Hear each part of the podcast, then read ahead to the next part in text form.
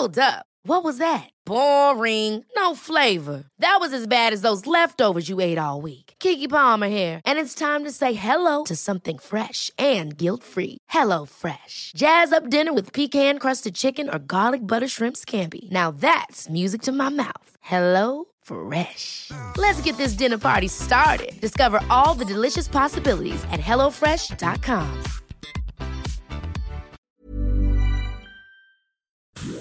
Inicia las noticias de la tarde con Jesús Martín Mendoza en Heraldo Radio.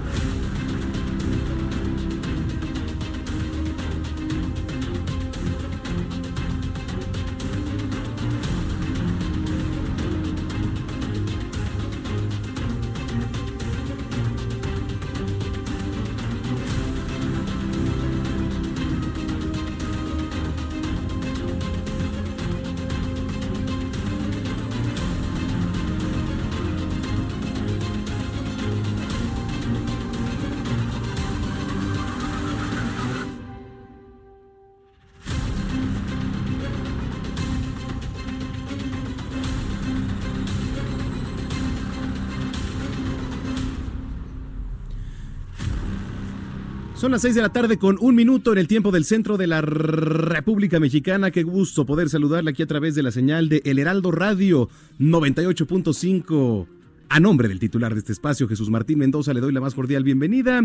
Yo soy Manuel Zamacona y bueno, pues sí, estamos hoy nuevamente aquí hurtando el lugar de nuestro querido Jesús Martín Mendoza, que bueno, pues eh, como usted sabrá, tuvo bien recibir un reconocimiento del cual les vamos a estar platicando un poco más adelante. Fue a recibirlo allá al Club de Industriales en la zona de Polanco, junto con otros periodistas más. Así que bueno, pues vamos a estar haciendo enlace incluso antes de finalizar este espacio con Jesús Martín Mendoza. Bienvenido, eh, hoy es tarde de martes 19 de noviembre del año 2019 un día previo al aniversario de la Revolución Mexicana. Ya están todos los preparativos. También le vamos a estar hablando de esto ahí en el Zócalo Capitalino, un desfile que será pues diferente al que teníamos acostumbrados en años pasados, eh, con nuevas incorporaciones. Ahora en vez de ser deportivo, bueno, pues va a ser, digamos, un desfile alegórico en donde incluso va a participar eh, pues personajes caracterizados, la innovación y la sorpresa de tener ahí incluso una locomotora llamada Petra. En fin, va a haber muchísimas cosas. Así que yo lo invito para que nos acompañe estas dos horas aquí a través del Heraldo Radio 98.5.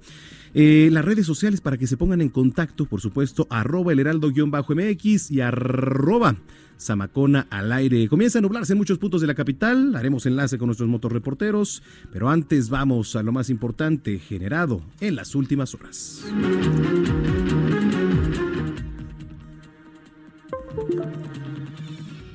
Solo podrán desalojarnos con fuerza pública, están asegurando los campesinos luego de romper el diálogo en la Cámara de Diputados. Los inconformes advirtieron que solo con fuerza pública van a liberar los accesos al recinto, donde mañana se va a votar el presupuesto 2020, que se viene votando además desde la semana pasada, ¿eh? desde el día viernes, que no se ha podido y creo que tampoco se va a poder el día de mañana, ya lo veremos. Vamos a escuchar parte de lo que dijo Laura Rojas esta tarde, quien es quien preside ahí la Cámara de Diputados. Esto se lo dijo a los campesinos. Yo sería un llamado a las organizaciones a que hagan un desbloqueo de la Cámara de Diputados. Eh, la Cámara los ha estado escuchando a través de la Junta de Coordinación Política, a través de la Comisión de Presupuesto. Y mi llamado muy respetuoso, pero a la vez muy firme, Bueno, vamos a estar dándole seguimiento, pero mientras tanto están las palabras de Laura Rojas, presidente de la Cámara de Diputados. Oiga, y la Secretaría de la Función Pública publicó en el Diario Oficial de la Federación, ya en instantes te vamos a contar de qué se trata. Tiene que ver, le repito, con la Secretaría de la Función Pública. La Unidad de Inteligencia Financiera está investigando a gobernadores, superdelegados y exfuncionarios de la administración pasada, pues se presumen delitos de lavado de dinero y se incluye a exmandatarios locales. Un tribunal colegiado declaró infundado el recurso de queja que promovió el empresario chino-mexicano Shen Li Yegon, quien buscaba revertir la discusión de un juez federal que desechó un amparo en contra de la venta de su residencia en Lomas de Chapultepec. El secretario de Educación Pública Esteban Moctezuma reconoció la memoria de Luis Maldonado Venegas, quien se desempeñaba como titular de la oficina del secretario hasta el pasado mes de abril, cuando falleció, además de presidir por más de dos décadas la Academia Nacional de Historia y de Geografía. Les confirmo que pondré en ello todo mi entusiasmo y que me esforzaré hasta el límite de mis capacidades Estábamos escuchando la voz de Enrique Graue y es que ya rindió protesta como rector de la Universidad Nacional Autónoma de México para el periodo 2019-2023. Esto tras eh, ser elegido para un segundo periodo por la Junta de Gobierno de la máxima Casa de Estudios y vamos a escuchar eh, en estos momentos parte de lo que dijo el rector. Les confirmo que pondré en ello todo mi entusiasmo y que me esforzaré hasta el límite de mis capacidades para conseguir. Quisiera comenzar agradeciendo las recientes manifestaciones de solidaridad que recibí de las autoridades académico-administrativas de nuestra Casa de Estudios. Me siento muy acompañado por ustedes en los retos que hemos de enfrentar. Bueno, pues parte de lo que dijo el rector, pero también habló ¿eh? de, los sucesos ocurridos la semana pasada, que es un nuevo reto ahora para pues esta nueva gestión que termina o finaliza en 2023. ¿Se tendrá ahora un marco de actuación, un nuevo marco de actuación para las diversas protestas? Porque déjeme platicarle que el vandalismo va a continuar, ¿eh? Yo se lo aseguro, en cualquiera de las marchas, estos tipos, encapuchados, anarquistas como se hacen llamar, van a aprovechar cualquier situación para volver a desviar el objetivo de cualquier protesta y hacer lo que hicieron la semana pasada con toda impunidad. Ahí en Ciudad Universitaria Lamentable. Y bueno, ahí está el nuevo reto para Enrique Graue. El presidente Andrés Manuel López Obrador señaló que está dispuesto a reunirse con las familias Levarón y también Langford, si así lo requieren, y por supuesto, si aseguró que las investigaciones aún siguen abiertas respecto a este ataque en el que mujeres y niños perdieron la vida. Es la voz de Andrés Manuel López Obrador. Si ellos eh, eh, desean mm, entrevistarse conmigo, yo estoy en la mejor disposición de hacerlo y de explicarles lo que se está haciendo. A ellos sí eh, les daríamos más información. Ahí está la voz de López Obrador. Oiga, y en otros temas, esta mañana se llevó a cabo la tercera jornada de la audiencia pública en el Congreso de Estados Unidos, como parte del proceso que podría llevar al presidente Donald Trump a un juicio político. Vamos a contarte más adelante qué es lo que está pasando por allá. Más temas internacionales, al menos 106 manifestantes han muerto en 21 ciudades iraníes desde que el pasado viernes comenzó una oleada de protestas en el país a raíz de un incremento en el precio de la gasolina.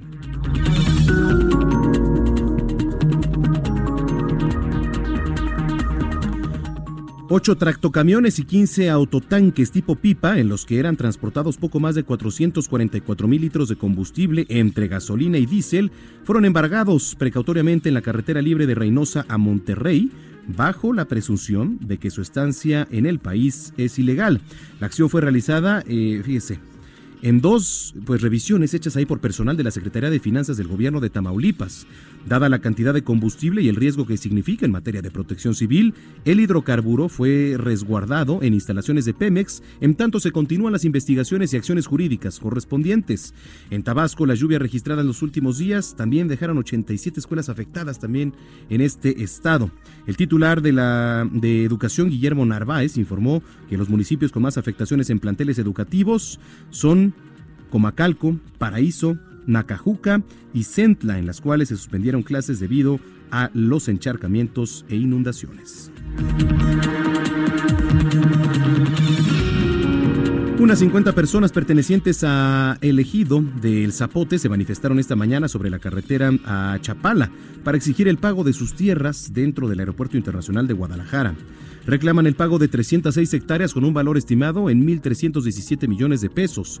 Los ejidatarios tienen tomado el estacionamiento del aeropuerto desde el domingo pasado, sin embargo, pues están permitiendo el paso de los usuarios. Los inconformes advirtieron que van a mantener el bloqueo el tiempo que sea necesario. En las calles de la Ciudad de México está nuestro compañero Gerardo Galicia, quien saludamos con mucho gusto. ¿Cómo estás, Jerry? Muy buenas tardes. Bien, querido Manuel, el gusto es nuestro y ya tenemos información para nuestros amigos que van a utilizar nuestro Río de la Loza. Estamos encontrando intensa frente de vehículos, un avance realmente complicado y dejan atrás la zona o llegan hacia el perímetro del eje central, se dirigen a su continuación para el Cervantes Teresa de Bien. Van a avanzar casi a vuelta de rueda, así que habrá que tomar en cuenta, hay que manejar con mucha calma, de diferencia con varios minutos de anticipación. Por lo tanto, seguimos buenos reportes, seguimos un poquito. Bueno, pues ahí está la información. Gerardo Galicia, regresamos contigo un poco más tarde. Gracias. Hasta luego. En otro punto, nuestro compañero Alan Rodríguez también nos tiene información importante. Alan, ¿cómo estás? Buenas tardes. ¿Qué tal, Manuel? Muy buenas tardes. Quiero informarles cómo se encuentra la circulación y la vialidad. la nueva constituyente desde la Avenida del Bosque hasta el cruce con Paseo de la Reforma se encuentra con avance a vuelta de rueda. En el sentido contrario tenemos buen avance desde la zona de la carretera México-Toluca hasta el Lienzo Charro. Posteriormente se encontrará con un asentamiento que llega hasta superando el circuito interior. Por otra parte, quiero comentarles que esta tarde tenemos alta posibilidad de lluvias y bajas temperaturas en las zonas altas de la Ciudad de México, por lo cual le recomendamos circular con precaución es que usted se dirige a alguno de estos puntos. Por lo pronto es el reporte. Muy buenas tardes y estamos al pendiente. Estamos al pendiente. Alan Rodríguez, gracias y que pases muy buena tarde. Bueno, pues ahí están los reporteros que recorren las diferentes vialidades aquí en la Ciudad de México. Son las 6 de la tarde con 11 minutos y ha llegado la varita mágica. querido Jesús Martín, que bueno, les recordamos, anda por la zona de Polanco, está a punto de recibir su reconocimiento y vamos a hacer enlace más tarde con él. Mientras tanto, les reitero las redes sociales, arroba el heraldo-mx y arroba Samacona al aire. Oiga, eh, vamos ahora, que como todos los días tenemos las efemérides. Esto ocurre un día como hoy.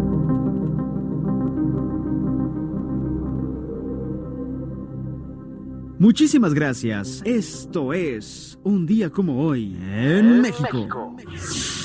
La señora Moffat había decidido alquilar la vieja casona de la calle 26, número 10 de Nueva York, que por mucho tiempo había gozado fama de estar embrujada. 1909. Nace Carlos López Moctezuma, actor mexicano, considerado como un destacado villano por su personalidad y aspecto duro. Tanto que hasta ganó un Ariel por un papel antagónico. Todos los pupilos de la señora Moffat declaramos que la acompañaríamos en su caballeresca incursión por el mundo de los espíritus.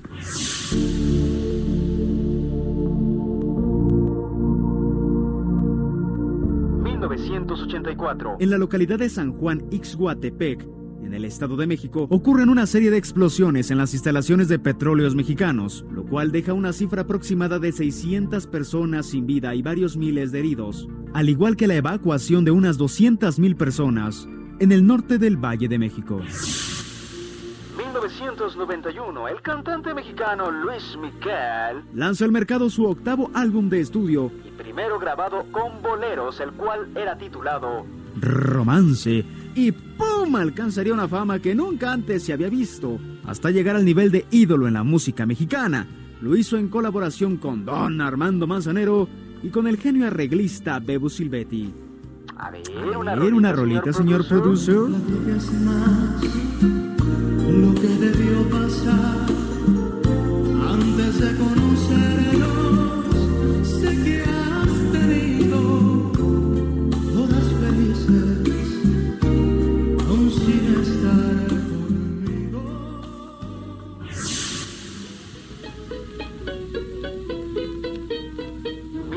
1985. Fallece Juan Arbizu, tenor lírico, conocido por ser el tenor de la voz de seda.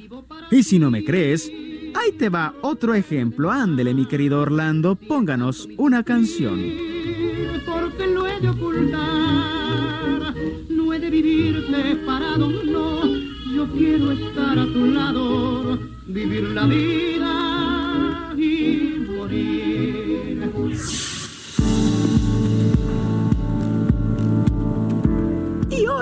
Es el Día Internacional del Hombre. Pero también es el Día del Retrete. Ay, ay, ay, ay, ay, ay, ay. Esto es para concientizar sobre la importancia de acceso a los servicios básicos de saneamiento para la prevención de enfermedades. Esto es un día como hoy en México.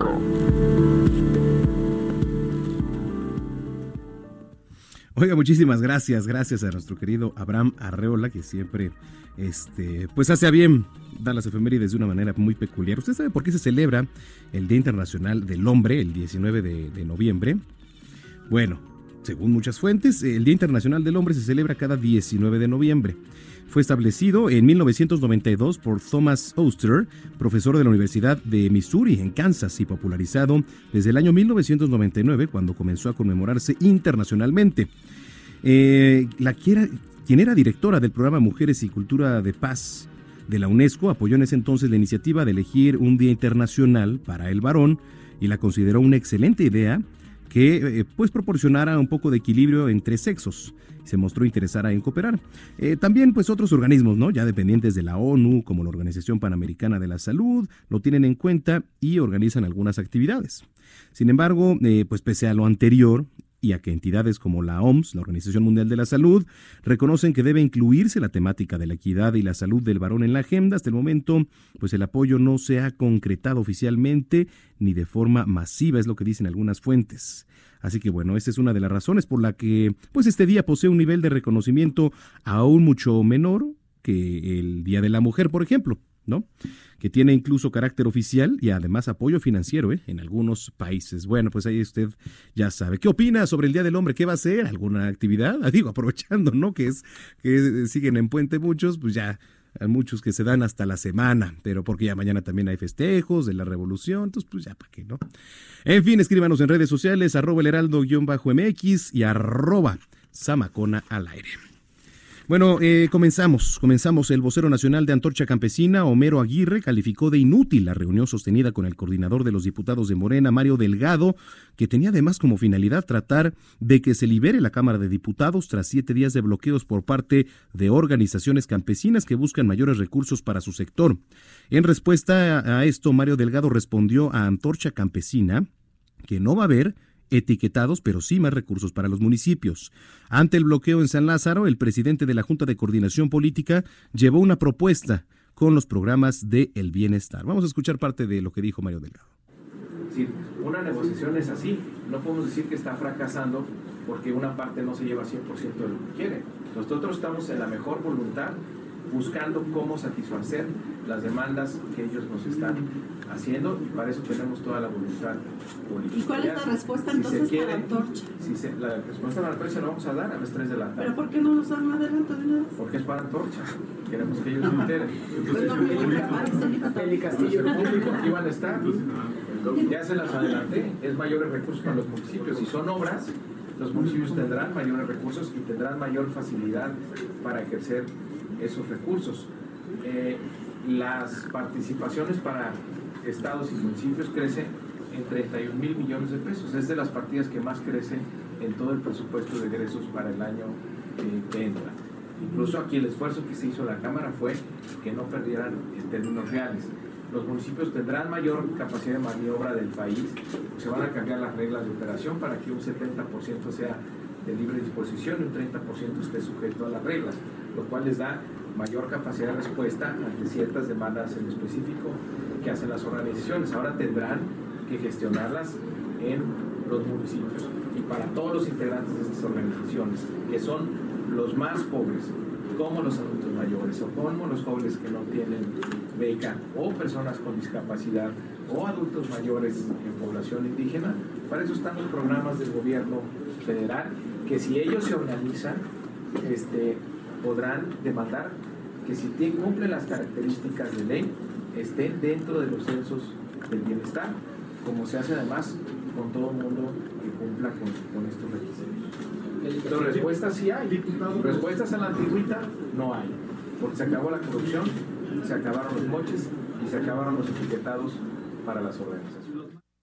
Bueno, pues ahí está la voz de, Mario Delgado, del diputado, pero ¿qué opina ahora el vocero nacional de Antorcha Campesina, Homero Aguirre, quien tenemos en la línea telefónica? Homero, ¿cómo estás? Buenas tardes. Buenas tardes. Eh, nosotros tuvimos una reunión con Mario Delgado y pues eso que acaba de decir es una especie de mantra que él está repitiendo en todos lados, pero no resuelve el problema. Eh, usted calificó de inútil la, reunión. ¿Qué pasó ahí en esta reunión, este vocero? Cuéntenos. pues se confirma que fue inútil porque él se, se limita a reiterar que no hay ninguna variación en la postura del gobierno federal. Eh, nosotros estamos pidiendo 1.657 obras a lo largo y ancho del país, 3.800 millones es lo que costaría hacerlas, que las haga el gobierno federal, por lo cual se elimina cualquier posibilidad de moche. Estamos pidiendo que el presidente deje de atacarnos y calumniarnos y él se limita a mandarnos a las alcaldías a, a pedir eh, esto que es eh, una, una obligación del gobierno federal, dado que tiene la mayor parte del presupuesto del país.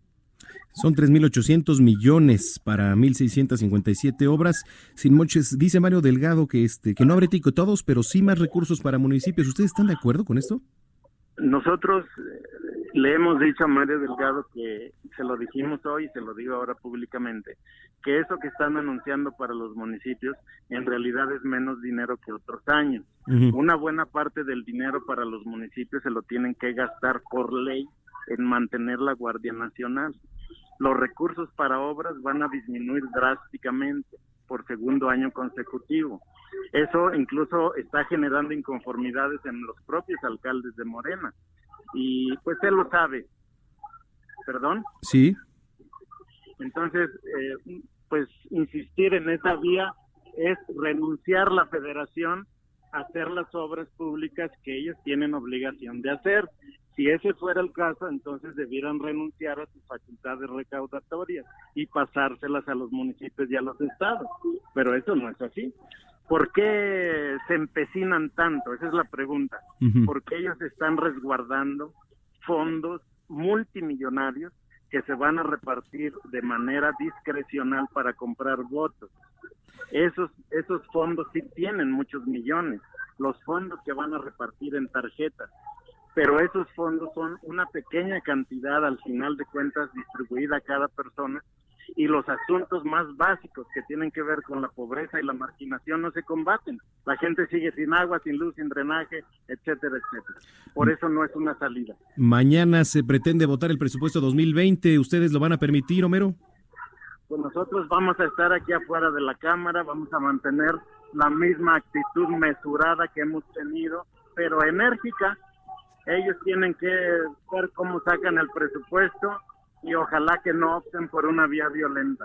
Podrían incluso pues eh, prolongar este eh, pues bloqueo que tienen ahí afuera del Palacio Legislativo de San Lázaro.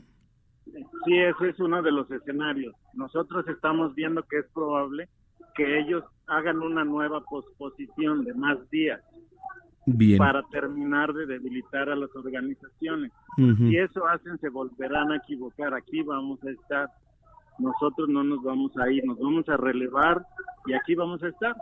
Pero los va a denunciar una actitud así, pues como gente que no tiene sensibilidad para considerar que las personas que están afuera están sufriendo. ¿Cómo cederían ustedes ante el retiro de este bloqueo? ¿Con qué cederían? Pues nosotros tendríamos que tomar un acuerdo para que esas obras se incorporen al presupuesto de las dependencias federales y garanticen que las van a hacer. Si eso hacen, nosotros nos vamos en cinco minutos. Cinco minutos. Bueno, pues vamos a estar al pendiente de cómo transcurre el día de mañana las cosas. Homero, gracias y si lo permites estamos en contacto. Gracias, amor. Es el vocero nacional de Antorcha Campesina, Homero Aguirre. Fíjese usted, pues veo difícil y también veo difícil que mañana se pueda votar el presupuesto 2020. Vamos a ver qué ocurre tanto al interior de la Junta de Coordinación Política como en el Palacio Legislativo de San Lázaro. Son las seis con veintitrés. Bueno, justamente, gracias por, por esta, ¿cómo le llamaremos? La bendición, mi estimado Orlando. Bueno, pues gracias por la bendición. Por cierto, la aparición, exacto. Tras el fracaso justamente en las negociaciones entre Mario Delgado, el líder del Parlamento de Morena, y los líderes del Frente Auténtico del Campo, pues estos últimos, usted lo escuchaba, ¿eh? que no van a retirar el cerco que mantienen en San Lázaro. De hecho, antes de esta reunión se había dado a conocer que un grupo de aproximadamente 10.000 campesinos van a bloquear de nueva cuenta los accesos al Palacio Legislativo de San Lázaro para exigir esto que ya escuchábamos, que realicen 1.567 obras en comunidades en donde su grupo pues tiene presencia, por supuesto, entre otras muchas demandas. Escríbanos en redes sociales qué opinan, ustedes se han visto afectados, si ustedes viven por la zona, por estos bloqueos. Me parece que no, porque es un punto muy específico eh, y seguramente ya hay personal de seguridad. Al respecto, Laura Rojas, la presidenta de la Cámara de Diputados, hizo el siguiente llamado. Yo sería un llamado a las organizaciones a que hagan un desbloqueo de la Cámara de Diputados. Eh, la Cámara los ha estado escuchando a través de la Junta de Coordinación Política, a través de la Comisión de Presupuesto. Y mi llamado muy respetuoso, pero a la vez muy firme,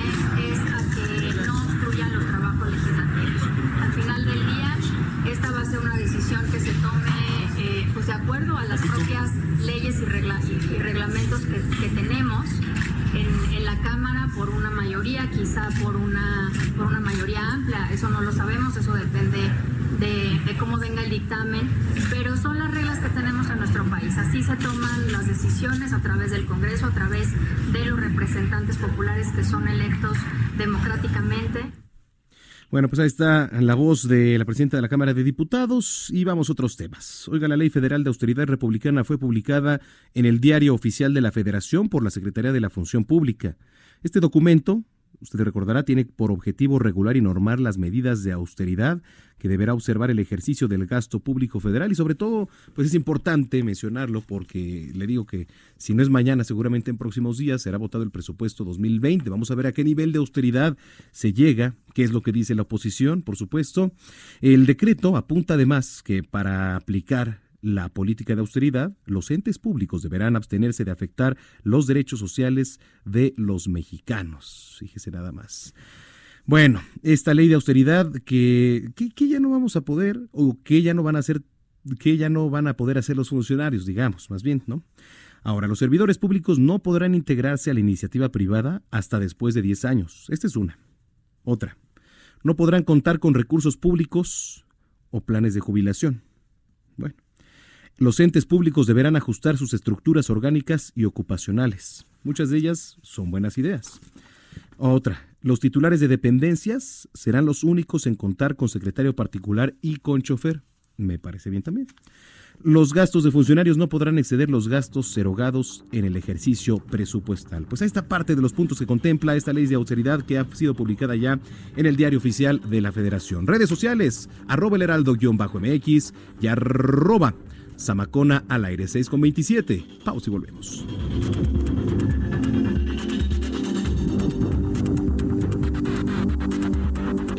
Escuchas a Jesús Martín Mendoza con las noticias de la tarde por Heraldo Radio, una estación de Heraldo Media Group. Escucha la H, Heraldo Radio.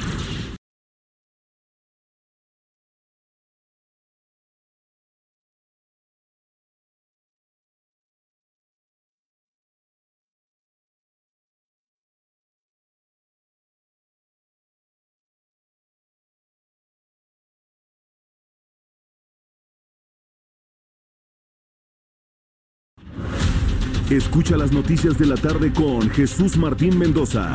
Regresamos.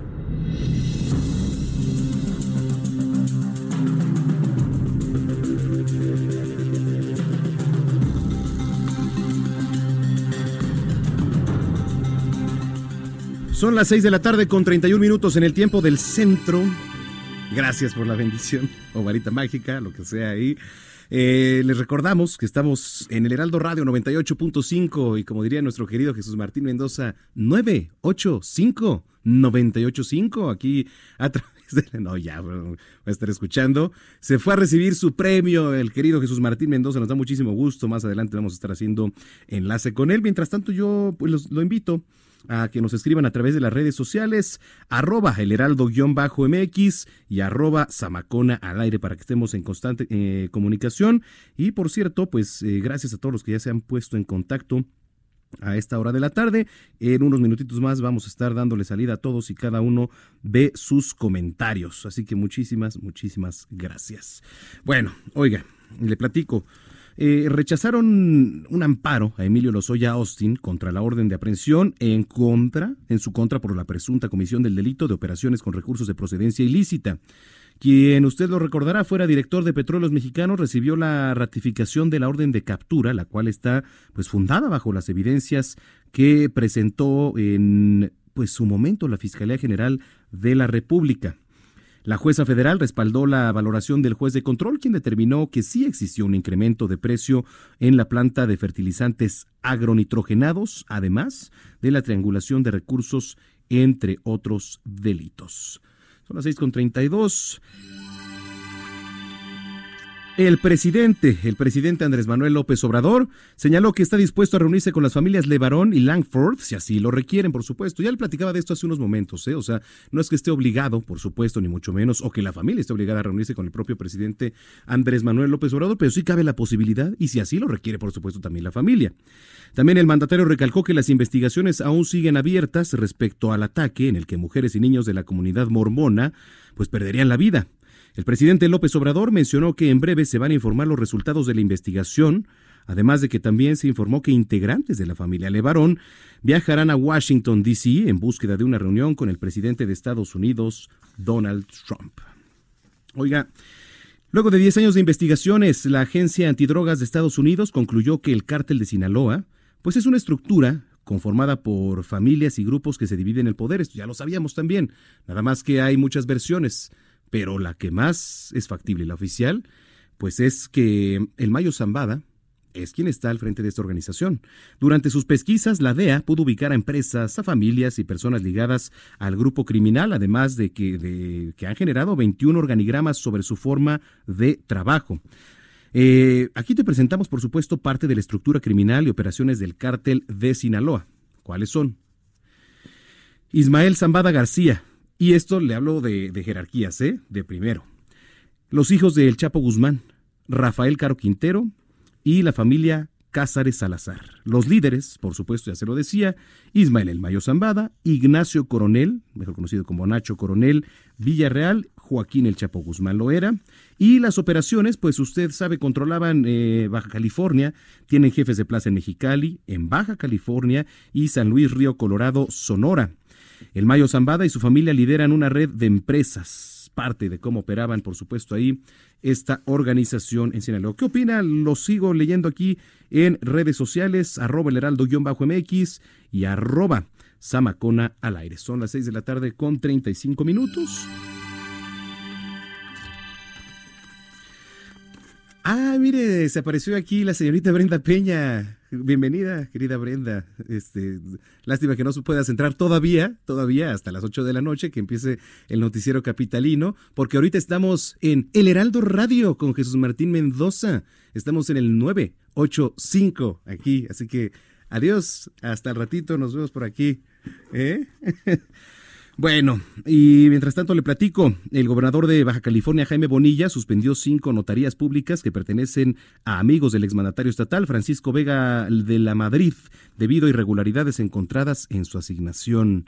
Cinco notarías que pertenecían a amigos ¿eh? del exmandatario estatal. Imagínense la cantidad de corrupción que no había en estas fiscalías, en estas notarías. En fin, por cierto, Hablando de otros temas, la Unidad de Inteligencia Financiera investiga ya a gobernadores, a superdelegados y exfuncionarios de la administración pasada. El titular de la Unidad de Inteligencia Financiera, Santiago Nieto, explicó que en el caso de los gobernadores se presumen delitos de lavado de dinero y se incluye a exmandatarios locales.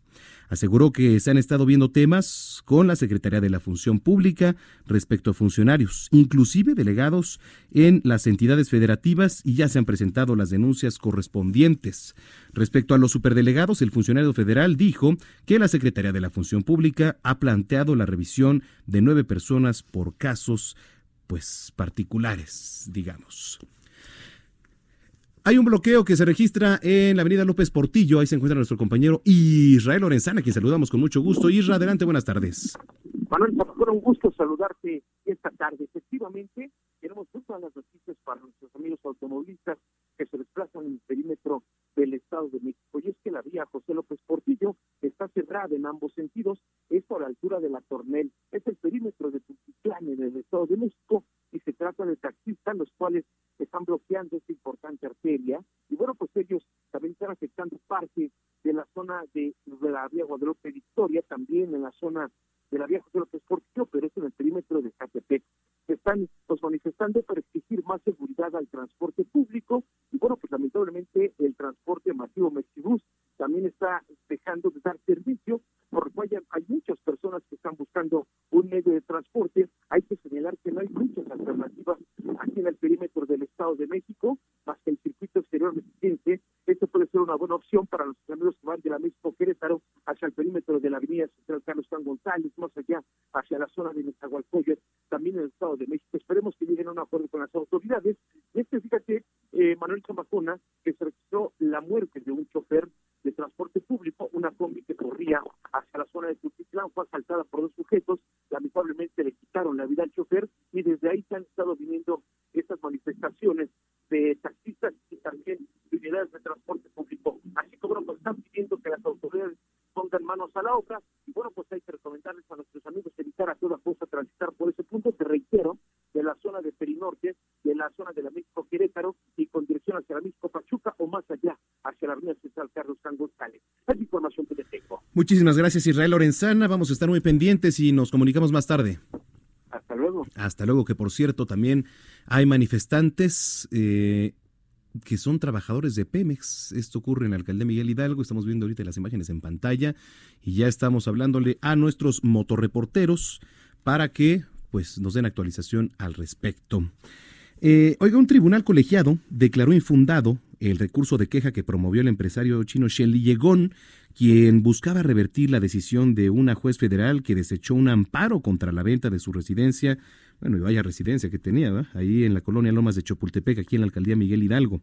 Por unanimidad, los magistrados del décimo tribunal colegiado en materia penal del primer circuito determinaron que la resolución de la juez quinto de distrito de amparo en materia penal, Patricia Marcela Díez, estuvo fundada y que la demanda de garantías de Shen Yegón fue interpuesta de manera extemporánea. Bueno, pues ahí está, son las 6.39.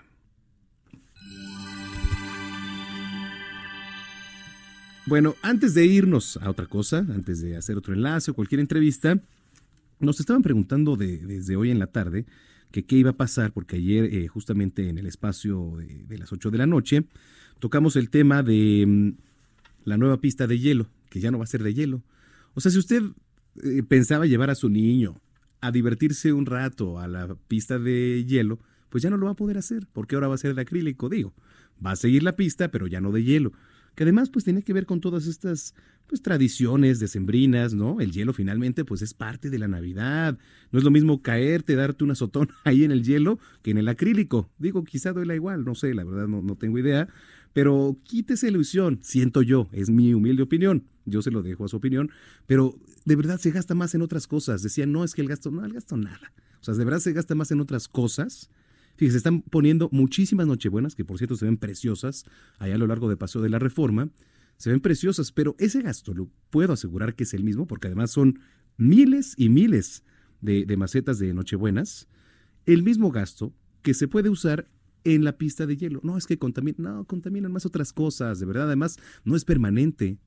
Es un atractivo para los niños, para que se ilusionen con la nieve, para que jueguen, para que vayan con los patines, para que toquen la nieve a todos los que no pueden no, no, no pueden salir. Digo yo, ¿eh? O sea, es, les repito, mi opinión.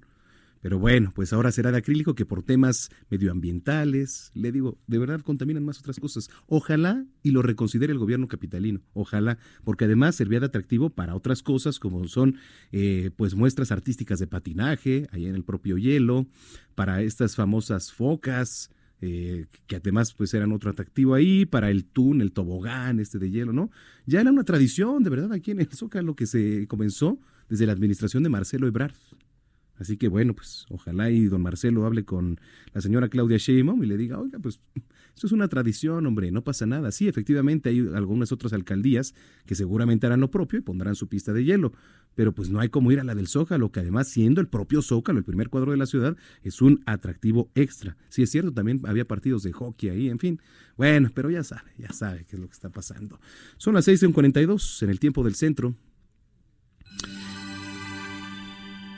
Les decía que hay manifestantes a las afueras de las oficinas de Pemex y ahí se encuentra nuestro compañero Alan Rodríguez que nos tiene más información. ¿Por qué es la manifestación, mi estimado Alan? Adelante.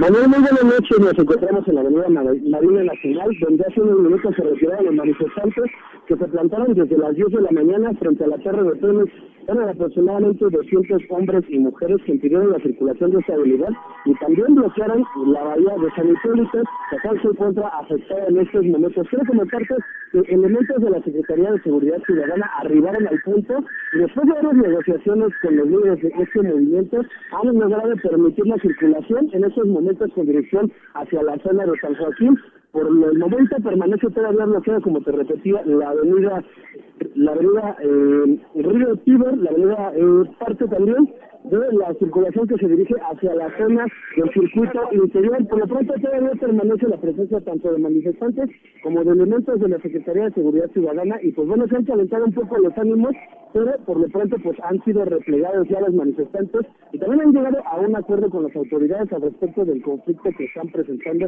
con petroleros de, de la parestatal de Pemex que están solicitando la, el pago de algunos eh, pensiones y también de otros problemas que están presentando al interior de sus sindicatos. Por lo pronto, es la información del reporte que tenemos cada día con eh, la avenida con dirección hacia el circuito interior bastante afectado.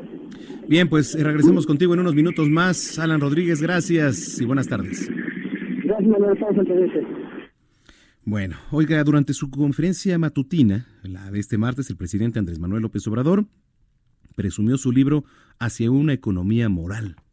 ¿Qué será la economía moral? Sí, bueno, no sé si, si, sea moral incluso hablar de esto, el cual recién salió de, de imprenta y que será presentado el próximo primero de diciembre. El material contiene el fundamento de la política que se aplica en el periodo post-neoliberal, como así le llama, el presidente Andrés Manuel López Obrador. Sí, ahí estaba presumiendo hoy este libro hacia una economía moral. Lo que, lo que queremos más bien es que nos den resultados, ¿no? En materia económica, más que que nos presenten una economía moral. Y para empezar, ¿qué es esto de la economía moral? Seguramente este libro ahí les gustó mucho a los de primera fila, a quienes se sientan ahí en la mañana, ustedes ya saben quiénes son. Pero bueno, pues habrá que echarle un ojo a todo esto. Otra más, el secretario de Educación Pública Esteban Moctezuma encabezó el Alcázar del Castillo de Chapultepec un homenaje en memoria de Luis Maldonado Venegas, quien se desempeñó en el cargo como titular de la oficina del secretario hasta el pasado mes de abril, cuando lamentablemente falleció. Maldonado Venegas presidió por más de dos décadas la Academia Nacional de Historia y Geografía, patrocinada por la Universidad Nacional Autónoma de México, además de haber sido promotor de la historia y de la cultura. Bueno, pues ahí está este homenaje que se le hizo ahí en el Alcázar del Castillo de Chapultepec. Otra más. Integrantes del Sindicato de Trabajadores del Instituto Nacional de Antropología e Historia se pronunciaron en la Secretaría de Gobernación para exigir el pago vía electrónica de uniformes y los integrantes también marcharon por carriles centrales de Paseo de la Reforma sin afectar el servicio de la línea 7 del Metrobús, no el tránsito vehicular tampoco, ¿eh? Los trabajadores denunciaron que, que, no han tenido atención a la afectación del patrimonio cultural, la regularización de plazas, la promoción de escalafón por grado escolar, que al día de hoy no se les ha otorgado, pues lo que provoca también, por supuesto, pues mucha molestia. Bueno, quería dejar esta nota para ahorita, pero la voy a dejar para después, para, para después de la entrevista que tiene que ver con eh, la toma de protesta de eh, Enrique Graue. Ahorita, por supuesto, vamos a hablar de eso. Antes le damos la más cordial bienvenida en la línea telefónica a Gabriel Regino, abogado penalista, y a quien saludamos con mucho gusto. Gabriel, qué gusto, buenas tardes. Manuel, ¿qué, qué tal? Muy buena tarde para ti y para toda la audiencia. Gracias. Oye, eh, un tema interesante que tiene que ver con Claudia Indira Contreras, que bueno, para los que nos están escuchando, que no saben quién es, eh, fiscal general del, estado de Sonora, eh, y se estaba, y quien estaba dando seguimiento además a los trabajos que, que, se realizan, ¿no? Como parte de esta investigación por, por el asesinato de la familia Levarón. Ahora, se está presentando una demanda de juicio en su contra. ¿Qué, qué, qué está pasando con esto, Gabriel? Así es, Manuel. Eh, al margen de esta tragedia que enlutó a la familia Levarón por la acción violenta que ocurrió en Avispe, Sonora, uh -huh. hace algunas semanas, también destacar que en el estado de Sonora, desafortunadamente, como es un modo operandi en algunos otros estados de la República, se llega a utilizar las instituciones relacionadas con la seguridad, con la investigación de delitos, para incriminar a adversarios políticos. En el caso concreto en Sonora, eh, Manuel Auditorio, en el año 2006, prácticamente en el día 19 de septiembre, eh, policías estatales ingresaron a un domicilio para detener a una persona sin orden de aprehensión, sin orden de cateo, pero simplemente sencillamente porque era un adversario molesto para el gobierno de Claudia Pavlovich y le incriminaron mm, pruebas como una pistola, cristal, etcétera, para llevarlo detenido de esta manera desactivarlo. Es una especie de persecución política que, afortunadamente, Manuel, ha sido una constante en diferentes gobiernos cuando viene el cambio de administración. Después de dos años de juicio, la persona quedó absuelta y el juez federal dijo, los policías que intervinieron esto, los secuestraron, cometieron delitos, tiene que investigarse. Con base en ello se presentaron las denuncias correspondientes, la persona afectada, Francisco Monjaraiza, reconoció a todos los policías que entraron a su domicilio, que lo detuvieron, que lo torturaron y que le sentaron pruebas. Bueno, hasta el día de hoy, Manuel Auditorio, a pesar de estar demostrado que la persona es inocente, que los policías cometieron delitos y que el afectado y sus testigos familiares han reconocido a todos los policías que intervinieron, la fiscalía se niega a presentarlos ante un juez, es decir, se niega a consignar el expediente y se niega a acusarlos, simple y sencillamente porque la fiscalía participó de este montaje.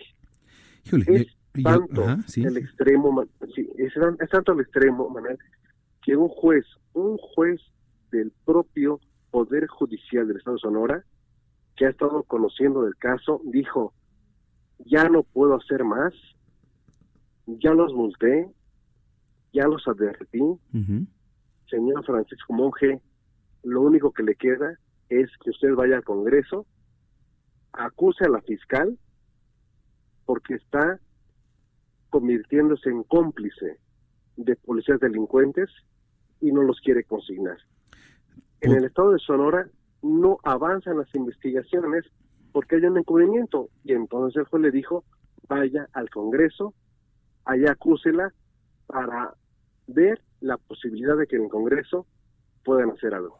Híjole, pero si la Fiscalía General del Estado está coludida en el Congreso, pues veo pocas posibilidades ¿eh? de que Francisco Monge salga ahí airoso. Y, qué lamentable, ¿eh? porque sí, efectivamente, si ya se ha comprobado un caso de inocencia, ¿a qué otro órgano, Gabriel, podría acudir Francisco Monge? ¿Podría ser incluso un órgano como la Suprema Corte? No sé, qué podría pasar? El siguiente paso, Manuel, eh, será acudir a instancias internacionales como el Alto Comisionado de la ONU para este tipo de eventos, así como la Comisión Interamericana de Derechos Humanos. Eh, Manuel, el, tema de Francisco Monge Sonora es una constante que ocurre en diferentes estados y que hay muchas gentes que han sido acusadas pues sin pruebas o con pruebas fabricadas para dar una respuesta por parte de las autoridades a la demanda legítima de la opinión pública de que no hay impunidad. Exactamente, entonces, ahora lo que se tiene que buscar es que instancias internacionales pongan el foco en lo que está pasando en México y en diferentes estados para que ese tipo de prácticas queden completamente desterradas y abolidas de nuestro sistema. Hay muchísimas víctimas que no son responsables de delitos, pero que han sido presentadas como los grandes criminales. Pues ahora no, sea, no es la única vez que, se expresan ya de, mala manera o de que la maestra Claudia Indira Contreras pues eh, caiga en, malas opiniones, ¿no? También eh, la prensa ha estado molesta, no ha dado declaraciones, por ejemplo, en el caso de, y lo hablábamos al principio, de la familia Levarón, ahora con lo que platicamos de este caso de Francisco Monge Araiza, en fin, también no es que se le vea con tan buenos ojos ¿eh? a la fiscal allá en Sonora. El problema es de que en el caso de la familia Levarón, el de mañana, por con tal de sacarse el tema de encima, detengan algunas personas inocentes, sí, sí, sí. a lo mejor con algunos antecedentes de, algún robo o de venta de droga, y digan, estos son los responsables del crimen, caso cerrado. Eso es lo grave. Eso es lo grave porque la Fiscalía de Sonora sistemáticamente se ha dedicado a fabricar culpables. Pues vamos a estar muy pendientes, esperemos que no, Gabriel, y gracias como siempre por tus comentarios aquí en este espacio. Un fuerte abrazo para ti y para toda tu audiencia. Igualmente es Gabriel Regino, abogado penalista, 6,52. Bueno, y ahora sí le platicaba que Enrique Graue tomó protesta como rector de la Universidad Nacional Autónoma de México, con lo cual comenzó su segundo periodo al frente de la máxima casa de estudios, que se va a extender hasta el 2023. La ceremonia fue realizada en la antigua Escuela de Medicina en el centro histórico de la capital, en donde se dieron cita pues personajes como la secretaria de Gobernación Olga Sánchez Cordero, estuvo también por ahí el consejero presidente del Instituto Nacional Electoral Lorenzo Córdoba y el empresario Carlos Slim, entre otros. Esta, por cierto, es una nota que nos prepara nuestro compañero Luis Pérez Courtaz. Rendir protesta por un segundo periodo como rector de la Universidad Nacional Autónoma de México para los años 2019 al 2023, Enrique Graue Weichers afirmó que no le intimidarán. La rectoría a mi cargo seguirá siendo sensata y prudente, pero no es ni será conformista o indiferente. No me intimidan las amenazas y se actuará en consecuencia a los ultrajes sufridos. A ello me comprometo. Hizo un llamado a la comunidad universitaria a rechazar todas las manifestaciones de violencia. Sé que el pueblo de México, el Estado mexicano y los universitarios están de nuestro lado y que desean que los atropellos vandálicos y delincuenciales no queden impunes. Les confirmo, la rectoría a mi cargo seguirá siendo sensata y prudente, pero no es ni será conformista o indiferente. No me intimidan las amenazas y se actuará en consecuencia a los ultrajes sufridos. A ello me comprometo. Anunció la creación de un órgano administrativo independiente para facilitar la igualdad de género. Que fortalezca el respeto a la diversidad, promueva mayor seguridad para ellas, implemente nuevas y mejores estrategias y genere políticas de equidad en toda la universidad. La igualdad debe ser una política transversal en nuestras acciones y la UNAM debe ser ejemplo para toda la sociedad. El rector Enrique Graue reconoció las limitantes presupuestales, dijo que la universidad está muy orgullosa de los académicos y de su disposición para cambiar a México y que transforman historias personales y comunidades, crean conocimientos y sientan bases para el desarrollo. No han sido años de crecimiento económico para la nación. Y como resultado de ello, el incremento del presupuesto que el país nos otorga en pesos reales ha sido marginal o cercano a cero. No obstante, la labor en las aulas y en los laboratorios ha sido incansable y año con año superada, y la creación del conocimiento ha tenido un desarrollo sostenido. Afirmó que la educación, la investigación y la difusión de la cultura requieren de un financiamiento suficiente, creciente y sostenido. Al evento realizado en la antigua Escuela de Medicina en el Centro Histórico, Estuvieron presentes seis ex rectores de la máxima casa de estudios, Pablo González Casanova, Guillermo Soberón Acevedo, Octavio Rivero Serrano, José Sarjuan Kermes, Francisco Barnés de Castro y José Naro Robles. Heraldo Media Group, Luis Pérez Coutar.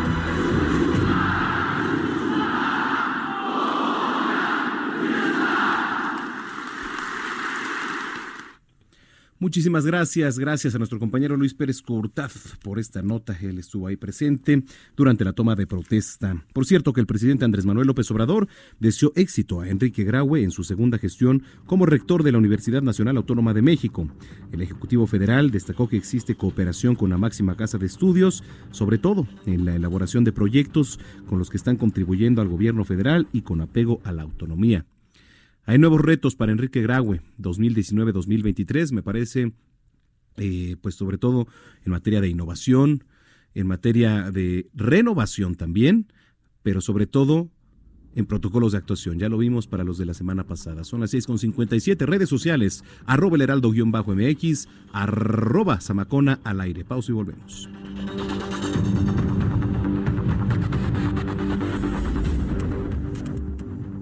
Escuchas a Jesús Martín Mendoza con las noticias de la tarde por Heraldo Radio, una estación de Heraldo Media Group.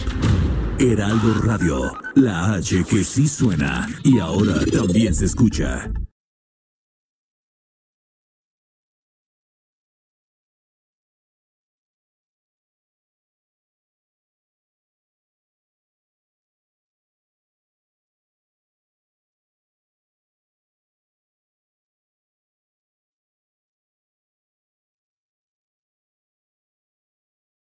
Heraldo Radio. Escucha las noticias de la tarde con Jesús Martín Mendoza. Regresamos.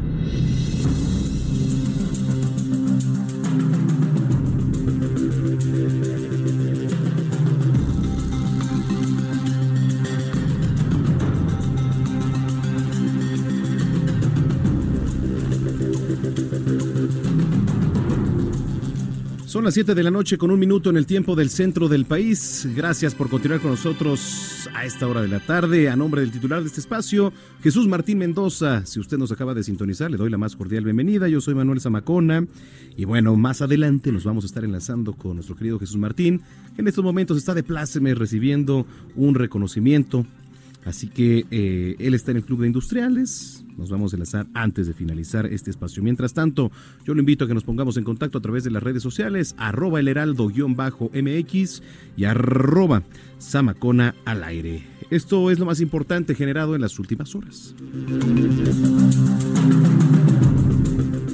Carlos Salazar, líder del Consejo Coordinador Empresarial, sostuvo que es inminente que el Tratado México, Estados Unidos y Canadá sea firmado en Estados Unidos antes de que termine el año. Uy, ¿será posible que se firme este tratado antes de que termine el año?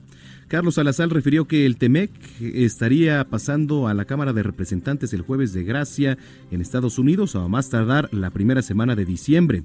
Por su parte, el presidente de Estados Unidos, Donald Trump, acusó a la presidenta de la Cámara de Representantes, Nancy Pelosi, de retrasar la votación para aprobar el pacto comercial.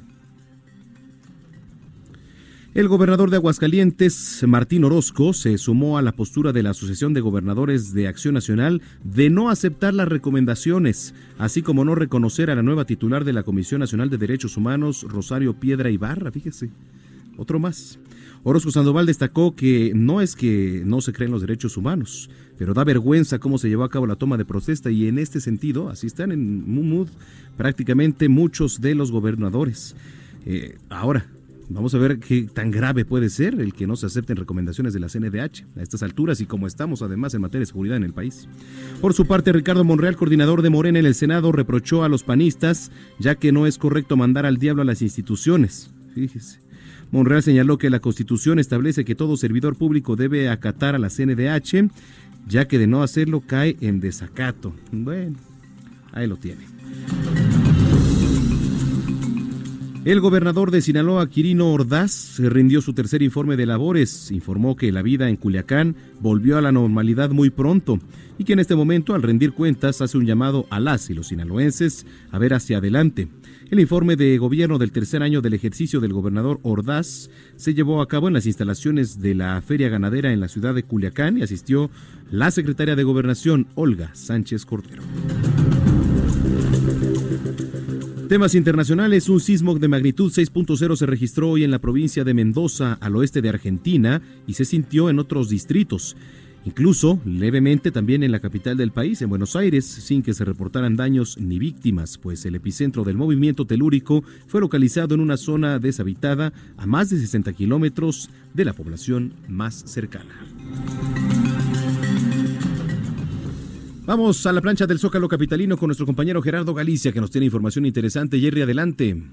querido Manuel, excelente noche. Tenemos buenas noticias en materia de vialidad para nuestros amigos que se van a trasladar al primer cuadro de la ciudad. En general se van a encontrar con un avance realmente rápido si van a utilizar Avenida 20 de Noviembre, también el circuito del Zócalo. Solo hay que tener muchísima precaución. Está robando cámara Petra, la enorme locomotora de 66 toneladas que está sí, sí. frente a la catedral y eh, prácticamente será punto central de los festejos por el 109 aniversario de la Revolución Mexicana y además de Petra se han instalado dos avionetas del lado de los edificios de gobierno de la Ciudad de México. Así que tenemos a muchísimas personas, sobre todo pequeñines, tomándose fotografías, habrá que tomarlo en cuenta, tenemos el cruce constante de ellos, hay que manejar con precaución y en general está avanzando bastante, bastante bien. También vemos a muchos trabajadores ya laborando con el equipo de sonido, se están haciendo algunas pruebas y se están colocando vallas metálicas para este enorme festejo donde van a participar cerca de 2.700 jinetes. Será espectacular el día de mañana para las personas que quieran llegar. Hay que hacerlo desde muy temprano. Y por lo pronto, el reporte. Pues sí, y ahora recordar que esta edición del desfile conmemorativo del 20 de noviembre, pues va a tener ahí algunas variantes. Antes hay que recordar, Jerry, que se hacía en su mayoría, pues digamos, con representación deportiva. Ahora se ha optado por incluso caracterizar a diferentes personajes propios de, las instituciones y también, bueno, pues con esta sorpresa, ¿no? Que es la locomotora Petra, que ya, como tú bien comentas, pues ha causado sensación ahí en el primer cuadro y que mañana veremos, pues cómo transcurre. Eh, hay que recordar que el Heraldo va a tener cobertura especial aquí a través de radio y en los canales 151 de Easy, 161 de Sky y en todas las plataformas digitales de Heraldo Media Group. Entonces, pues todo listo ya para mañana. Em, eh, se tiene eh, previsto que arranque aproximadamente a qué hora el desfile, mi estimado Jerry. Cerca del mediodía, mi querido Manuel, y bien lo menciona, será espectacular. Y de hecho, para las personas que llegan, toman una foto a la catedral con la locomotora, Ujú. eh, prácticamente es como viajar en el tiempo. Es una foto muy bonita la que van a, a obtener en estos momentos, así que hay que llegar al Zócalo, hay que disfrutar este tipo de eventos que son completamente gratuitos y son espectaculares. De acuerdo contigo. Gracias, Gerardo. Estamos en contacto. Hasta luego. En otro punto está nuestro compañero Alan Rodríguez. ¿Qué nos tienes, Alan? Adelante. Manuel, muy buenas noches. Si me permites actualizarte la información, y es que son integrantes del Sindicato Nacional de Transformación Petrolera, los cuales mantienen todavía el bloqueo de la Avenida Nacional, a la Marina Nacional, a la altura de la Vía San Hipólito, en la alcaldía de Miguel Hidalgo. Permanecen en este punto desde hace aproximadamente nueve horas, es que fue antes de las 10 de la mañana cuando los inconformes se plantaron en la torre de Pemex para exigir que se reconozcan sus derechos laborales y los derechos de sus sindicatos. Los manifestantes no se han movido de este punto, únicamente permitieron la, la circulación con dirección hacia la zona de Río San Joaquín. Por lo pronto quiero comentarles que para quienes se dirigen hacia la zona del circuito interior, esta zona se encuentra bastante afectada y también parte de las afectaciones llegan hacia la avenida Paseo de la Reforma, a la parte del circuito interior y también a la avenida Río Tíber. Por lo pronto es la información que tenemos. Los manifestantes únicamente han liberado un sentido de la habilidad, no se han retirado y continúan con su manifestación y al parecer va para largo. Bueno, pues eh, a ver si regresamos contigo un poco más tarde. Alan, gracias y estamos en contacto. Gracias, les estaremos informando. Buenas noches. Son las 7 de la noche con 8 minutos. Bueno, y recibimos aquí en cabina, nos da mucho gusto saludar a Raimundo Sánchez Patlán, él es subdirector editorial de El Heraldo de México. Bienvenido nuevamente, querido Ray. ¿Cómo estás, Manuel? Un Bien. gusto estar aquí. contigo. No, el gusto es mío. Oye, platícanos tu columna Periscopio que tiene que ver hoy con Una el piedra en el camino. De la piedra en el camino, el exactamente. camino. Cuéntanos. Eh, que sean, bueno, todos sabemos el proceso desaseado que se dio para en la elección de Rosario Piedra como nueva titular de la CNDH y como bien mencionabas hace un momento, pues está siendo desconocida prácticamente por todo el panismo. Hace rato fue el gobernador de Aguascalientes, pero ya los 10 gobernadores del PAN ya la desconocieron. Es Sí. decir, no van a acatar una sola resolución. La Asociación Nacional de Alcaldes del PAN, que aglutina 399 ediles, estamos hablando de un número importante de, de presidencias municipales del país, también la desconoce como, como titular de derechos humanos. Y se le está complicando porque no solo eso es Amnistía Internacional, Javier Sicilia, eh, uno de los importantes este, activistas en este país, es Diana Iris García, que ella es de, de Fuerzas Unidas por nuestros desaparecidos en Coahuila.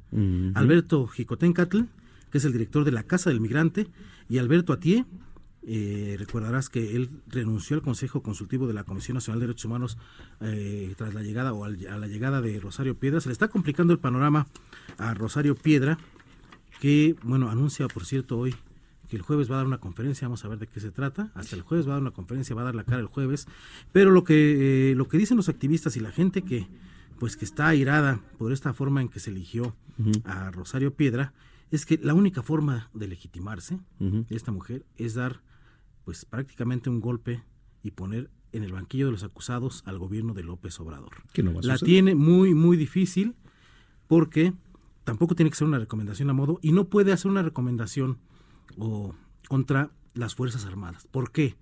Porque ella viene de, de, una, de una lucha del Comité Eureka, eh, que junto con su madre, Rosario Barra de Piedra, pues siempre han, querido pues culpar al ejército de violaciones a derechos humanos. Eso ya es lo previsible en ellos, ¿no? Que, que quieran cargarle a las Fuerzas Armadas, al ejército, Marina, pues todos los males en materia de derechos humanos que se cometen en este país. Ahí pues no no no no ese golpe no podría ser efectivo, tendría que ser un golpe más efectivo de ir contra el gobierno de López Obrador. Y bueno, vamos a ver si se atreve, aunque pues lo, por lo que estamos viendo y lo que pues las primeras declaraciones que dio, lo que ha, lo poco que ha hablado, pues parece que, que su línea va a ser eh, mantenerse indagando violaciones a derechos humanos eh, de gobiernos pasados, muy en la línea de López Obrador, de mirar al pasado, ¿no? Sí, totalmente. De mirar al pasado y documentar violaciones en los gobiernos de Peña Nieto, en los gobiernos, sobre todo de Calderón, suponemos que va a ser ahí este, una documentación, pero eso no le va a bastar para legitimarse, ¿no? Ahora, ahora sí que, eh, más allá de, de la legalidad o ilegalidad con la que se eligió, ahora tiene que legitimarse y parece que no le va a alcanzar porque no se le ve el ánimo, eh, no se le ve que vaya a ser una piedra angular en la defensa de los derechos humanos y más bien parece que se va a convertir en una piedra en el zapato de los derechos humanos y del propio López Obrador. Oye, y pues qué interesante porque, bueno, no creo que ningún gobierno morenista vaya a saltar, ¿verdad? A decir yo también me sumo a, a, no aceptar las recomendaciones de la CNDH, pero pues en estos tiempos, donde la violencia también está a flote, y lo hemos visto los días pasados, qué tan importante, ¿no? O qué tanto impacto puede tener el que no se acepte ya la recomendación de la CNDH sobre todo en nuestros estados que ya dije. Así es, le resta legitimidad, porque si es una recomendación contra un gobierno que no sea del ala de Morena, pues obviamente se va a ver como una persecución, se va a leer como una persecución y no como una, una, eh, pues una investigación legítima en materia de derechos humanos. Esto se va a ver como una persecución, por eso el único golpe que ven efectivo para poder legitimarse es que sea contra el propio gobierno de López Obrador. Y esa está muy, muy difícil y no solo en, en, en en el ámbito local, en el ámbito de México. Eso va, va a trascender, ya Amnistía Internacional está metido en, este, en estos asuntos.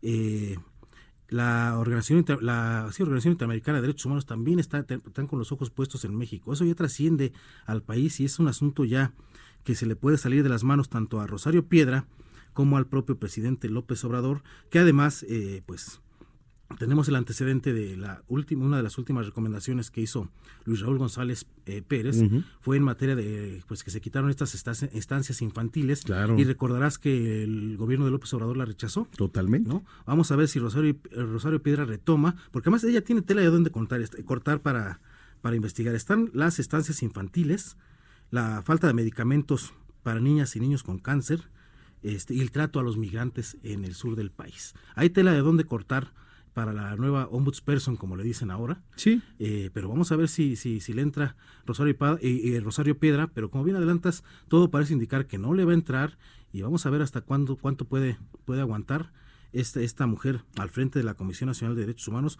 o cuánto podemos aguantar en un país sin, sin un ombudsman que de, verdad eh, pues vigile el cumplimiento de los derechos humanos, porque Luis Raúl González Pérez, sí dejó unos zapatos muy grandes. Él sí documentó y metió recomendaciones y digan lo que digan, sí se metió al caso de Ayotzinapa, sí se metió al caso de Tlatlaya, sí documentó violaciones eh, múltiples del gobierno de, Peña Nieto, nunca se quedó callado, digan lo que digan, sí alzó la voz y bueno, dejó unos zapatos muy grandes que parece que no se van a llenar con esta con esta nueva titular. Sí, porque al menos en sus primeras declaraciones, eh, Rosario Piedra pues ha defendido al presidente López Obrador, porque se le ha preguntado, incluso en, otras entrevistas, pues qué pasa con el tema de los periodistas, de las acusaciones, de los señalamientos. Bueno, no sabía, decía. De las divisiones. Preguntó si había asesinato de periodistas. Oye, ¿cómo es posible, no?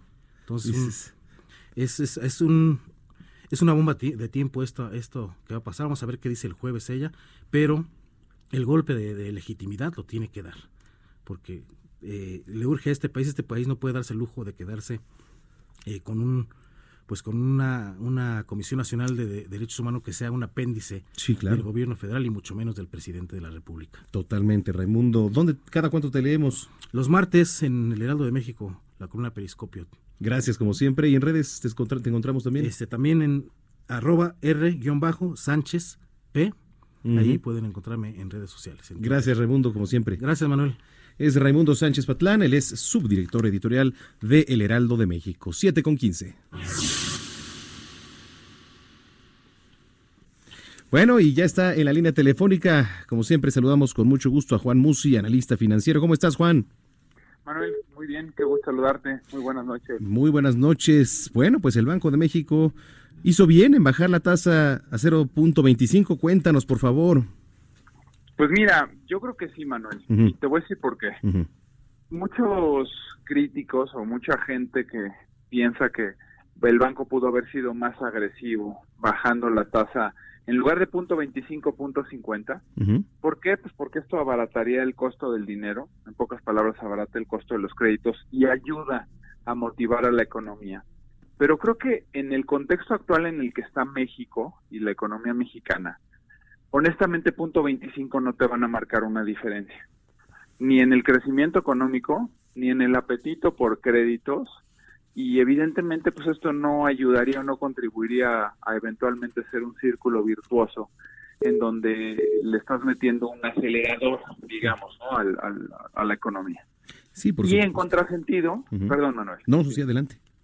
Y en contrasentido, si bajas punto 5, déjame darte un dato. En lo que va del año, que este año lo empezamos al 8.25 y hemos visto tres reducciones en la tasa de interés, cada una de ellas de punto 25 para estar hoy en 7.5, se nos ha ido dinero.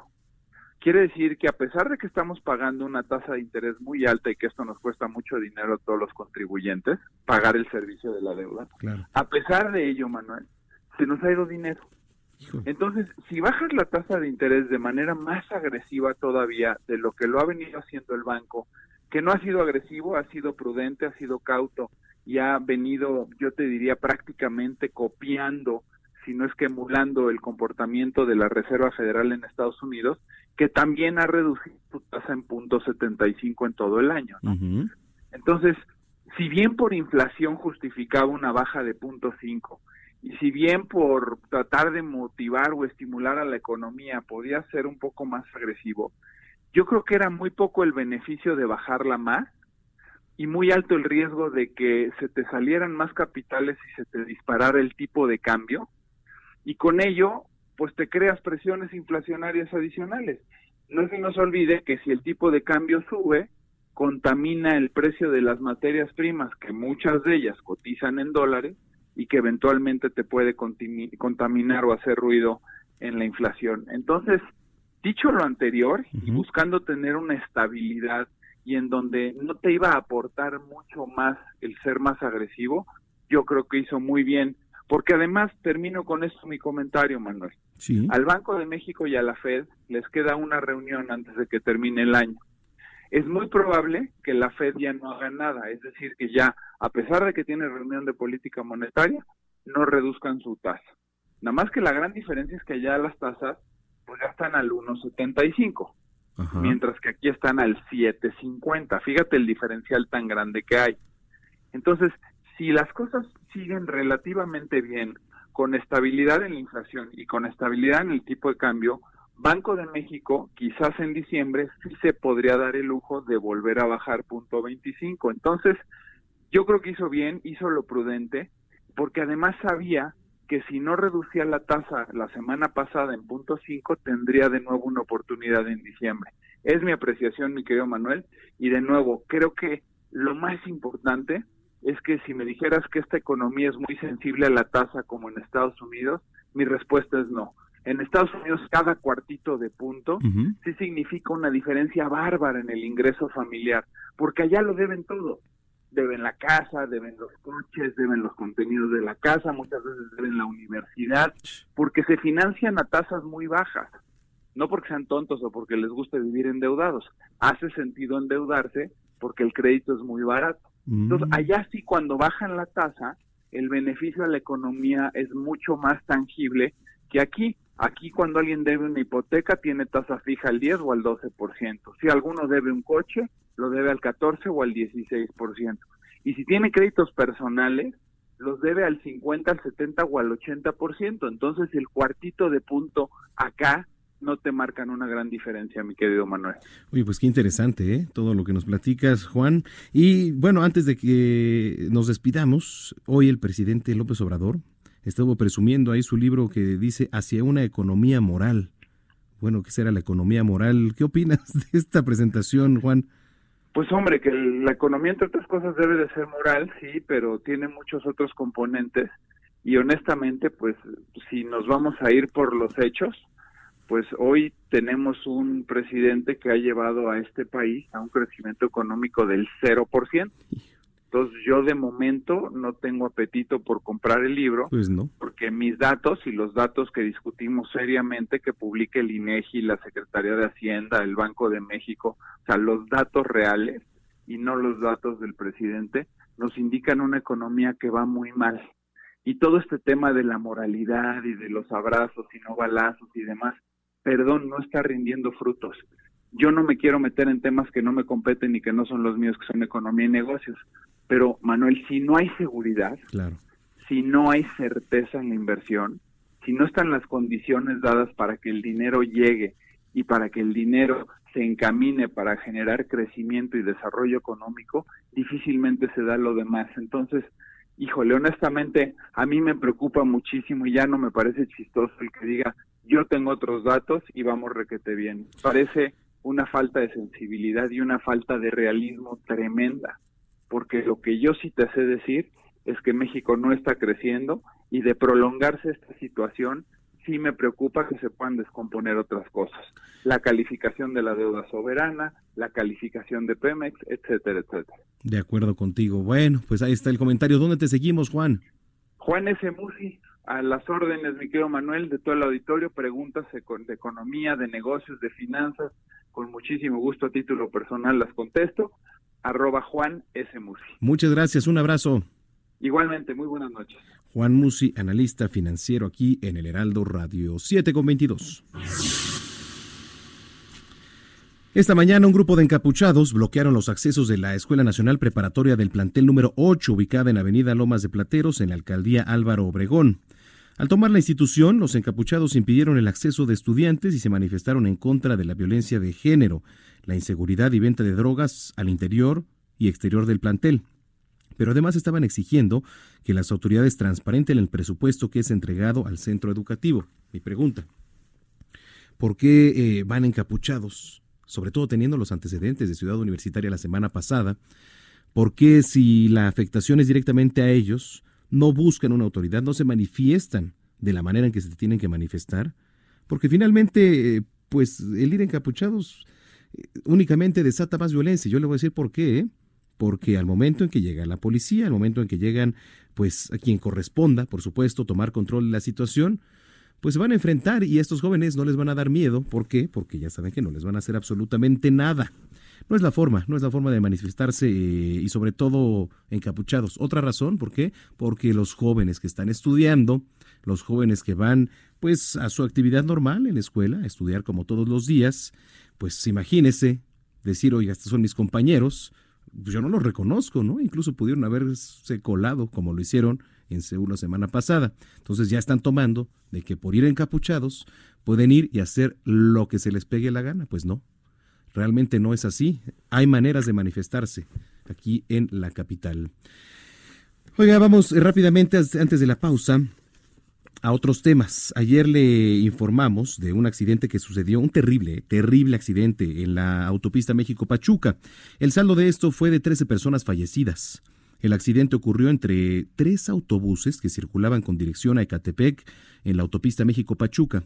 Dos camiones subían y bajaban pasajeros en la colonia Carlos Jan González cuando otro transporte llegó y ¡pum! provoca una carambola.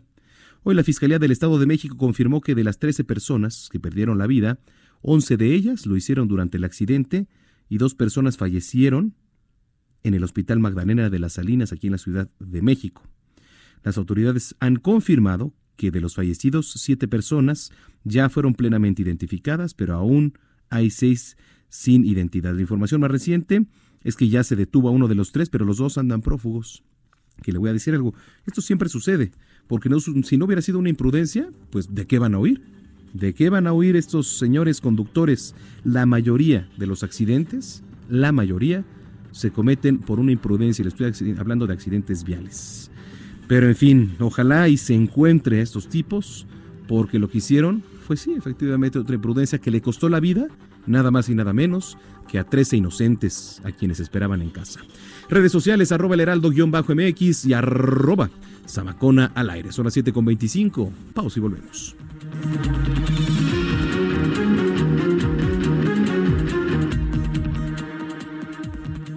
Escuchas a Jesús Martín Mendoza con las noticias de la tarde por Heraldo Radio, una estación de Heraldo Media Group.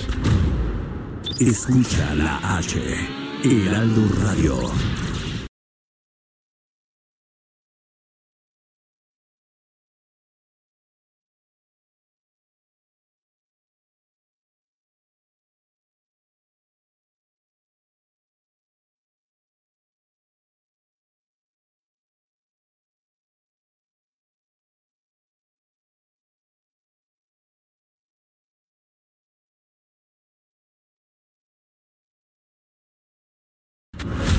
Escucha las noticias de la tarde con Jesús Martín Mendoza.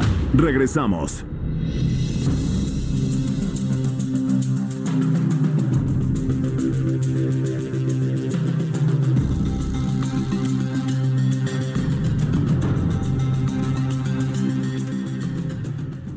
Son las 7 de la noche con 30 minutos, 7 con 30 en el tiempo del centro de la República Mexicana. Gracias por continuar con nosotros aquí en este espacio. A nombre del titular Jesús Martín Mendoza, les repito, yo soy Manuel Zamacona y más adelante, antes de finalizar, seguramente estaremos haciendo contacto con el querido Jesús Martín, que anda recibiendo un reconocimiento. Ya nos va a platicar de qué se trata más adelante. Redes sociales para estar en contacto, arroba el heraldo-mx y arroba Zamacona al aire. Sí, efectivamente, se ha generado mucha información. Se reporta y se habla de una balacera en Nuevo Laredo, Tamaulipas esto de último minuto. Más adelante vamos a tener más detalles. Estamos tratando de contactar a nuestro corresponsal Carlos Juárez ahí en Nuevo Laredo, Tamaulipas. Así que vamos a estar muy pendientes. Nos da mucho gusto eh, recibir en la línea telefónica a José Fernando Aboitis, él es coordinador de la Asociación Parlamentaria de Encuentro Social. ¿Cómo está, eh, coordinador? Qué gusto saludarlo. Muy buenas noches. Buenas noches, Manuel. Un gusto saludarte a ti y al auditorio hace poco, eh, pues eh, fue aprobada ya por Comisiones Unidas de Administración y Procuración de Justicia un tema, pues muy importante, ¿no? Que tiene que ver sobre todo con el tema de los niños, ahora que podrían elegir, pues su nombre e incluso su género. ¿No? Digo, la, verdad es, es, un tema muy interesante. A ver, platícanos un poquito acerca de esto. Sí, pues es una iniciativa que presentaron recientemente. Y bueno, ha generado polémica eh, primero porque para nuestro gusto no se ha generado un diálogo lo suficientemente amplio. Hay diferencias de opiniones eh, pues médicas al respecto. Eh, preocupa que se ponga en riesgo la estabilidad emocional de un niño. digo, todos los que somos padres de familia sabemos pues que un chiquito de cuatro años pues difícilmente podemos dejarle una decisión de esta magnitud. Claro. Eh, hay comentarios y argumentos eh, que dicen que el 85% de los casos que caen en esta, eh, digamos, en esta figura trans, cuando llegan a la madurez, resulta ser que regresan a su, a su género natural. Entonces, podríamos poner en riesgo a cinco de cada seis niños, eh, me parece que sí, bueno, pues los niños que caen en este tema, ya hay un procedimiento eh, que se tiene que hacer un juicio, se tiene que consultar especialistas, se tiene que hacer un análisis muy particular, pero el dejar una decisión a uno solo de los padres, cuando puede haber un divorcio, puede haber conflictos, es peligroso, pues. Ahora, esto también podría, eh, pues, influenciar mucho o quizá ser un tema también en el tema del bullying, ¿no? Pues sí, digo, evidentemente complican. Sabemos eh, lo difícil que están siendo las situaciones que viven los niños actualmente, eh, la inestabilidad que hay en las familias, a veces el descuido por los padres que trabajan mucho y, y por comprar un juguete, y ya con eso eh, la salud emocional de un niño está bien, ¿no? Eh, constantemente vemos eh, cosas eh, eh, que provocan que los niños se corten, eh, que tengan depresiones. Entonces, eh, es algo muy delicado. Lo que nosotros pedimos es que a fondo, no, no muy a la ligera. Es, es complicado, eh, la verdad, porque sí, sí, ahora, no por nada también eh, este debate se prolongó más de dos horas con 40 minutos, pero sí, efectivamente, yo coincido también, como lo apuntaba al, al principio don Fernando, José Fernando Aboitis, coordinador de la Asociación Parlamentaria de Encuentro Social, pues es difícil que un pequeño, un menor de tres años, pues decida, ¿no? O sea, porque aquí se está diciendo, por ejemplo, que las niñas, niños y adolescentes podrían ser acompañados de quien ejerza la patria protestad, la tutela o en su caso, ¿no? Que se designe a alguien de confianza, de preferencia familiar, como persona representante para este procedimiento. O sea, no veo yo a un niño, a un menor de tres años, yendo ahí para, para decir, bueno, es que yo soy niña, o a una niña yo soy niño, o, o viceversa, ¿no? Es difícil, es un tema de, de, sí, efectivamente, de libertad, pero creo que hay edad para hacerlo, ¿no? Sí, y, mira, pasan cosas de pronto muy complicadas en las relaciones entre los padres. Eh, ¿Cuántas veces hemos visto que se rompe el núcleo familiar y en, en un asunto de una simple venganza, por rencor, por odio, porque no se pagó la pensión, de pronto se pueden hacer cosas eh, que uno se puede arrepentir. Entonces, si libremente un padre que está enojado con el otro por quererle fastidiar la vida a la pareja, eh, mete al niño en un problema de estos, pareciera absurdo, pero suceden. Uh -huh. No sabemos a veces los padres el, el nivel por, por, por estas eh, relaciones afectivas que se rompen, eh, lo que están capaces de hacer y en las circunstancias que ponen a los niños, ¿no? Entonces, me parece muy delicado que no haya una intervención de una autoridad judicial pues que pueda identificar este, dónde si es un asunto verdadero o dónde puede ser un, un simple capricho, una venganza o una Ah, sí, sí, sí, ahora ya se aprobó ante el Congreso. ¿Qué, ¿Qué, se podría hacer ya en este caso una vez aprobada todo esto, eh, Fernando? Pues falta, falta votación en el Pleno. Uh -huh. O sea, digamos, la decisión no, no está tomada definitivamente, tendrá que pasar al, al Pleno. Sí, fue comisiones, ¿no? Falta su discusión ahí en el Pleno. Exactamente. Híjole, bueno. ¿Y esto cuándo, cuándo sería? Pues eh, dependerá en, en buena medida de la decisión que tomen eh, para subirlo al pleno, pues están en manos fundamentalmente de Morena. Uh -huh. eh, esperar nosotros que, que ellos eh, lo mediten, digamos, y, y se pueda esto eh, generar un diálogo mucho más este profundo, ¿no? Con, con más científicos, con más técnicos, psicólogos, médicos, y bueno, pues que se llegue a una, a una verdad lo más apegada a la realidad, ¿no? Pues vamos a estar dándole seguimiento, por supuesto, ahora en su discusión ahí en el Pleno del Congreso local, eh, Fernando, y por supuesto, si lo permite, en comunicación con, con usted e incluso a ver si pudiera venir a la cabina. Me da mucho gusto estar con usted. Gracias, José Fernando. Que esté muy bien, muchísimas gracias. Gracias, es José Fernando Aboitis, coordinador de la Asociación Parlamentaria de Encuentro Social. 7 con 36. Información de último momento. Hace unos minutos, usuarios en redes sociales reportaron una balacera en Nuevo Laredo, Tamaulipas. De acuerdo con testigos, las detonaciones fueron breves, pero en varios puntos de la ciudad, como Avenida Monterrey. Vamos a enlazarnos con Carlos Juárez, él es corresponsal de El Heraldo Radio allá en Tamaulipas. Carlos, ¿qué nos tienes? Buenas tardes. Hola, ¿qué tal? Buenas tardes, Manuel. Un gusto saludarte a ti y a todo tu auditorio del Heraldo. Así es, a través de las redes sociales se han reportado una serie de enfrentamientos entre civiles armados pertenecientes, pertenecientes a la tropa del infierno del cártel del noreste, quienes han estado eh, realizando detonaciones de armas de fuego en contra de policías estatales. Todo comenzó eh, hace una hora aproximadamente afuera de un Walmart donde delincuentes de este grupo criminal quitaron vehículos. En minutos llegaron los estatales y comenzó un enfrentamiento eh, también hubo una persecución hacia la colonia El Nogal, así como en calles Monterrey y Lago de Chapala.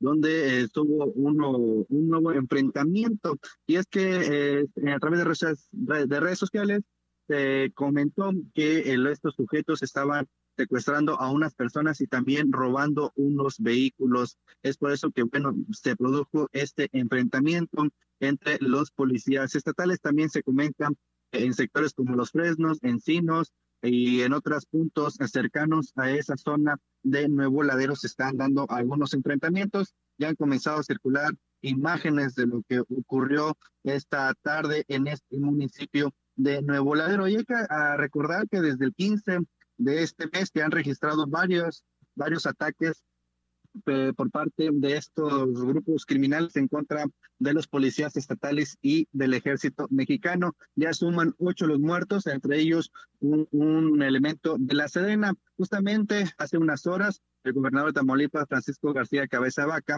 pidió toda la fuerza del Estado mexicano en contra de estos grupos, a quienes calificó de los enemigos de México y se comprometió a que dentro de las capacidades del gobierno estatal harían lo propio tras este fin de semana que también el consulado de Estados Unidos emitió un toque de queda para su personal que no puede salir durante las noches a, a pasear en este municipio de la frontera. Sin embargo, los enfrentamientos se han dado casi todos durante el día, algunos en la noche. También el sábado hubo enfrentamientos durante la madrugada, hubo bloqueos, quema de vehículos. Literalmente, pues este municipio se convirtió en una zona de guerra. Los enfrentamientos siguen siendo reportados a través de las redes sociales. Manuel.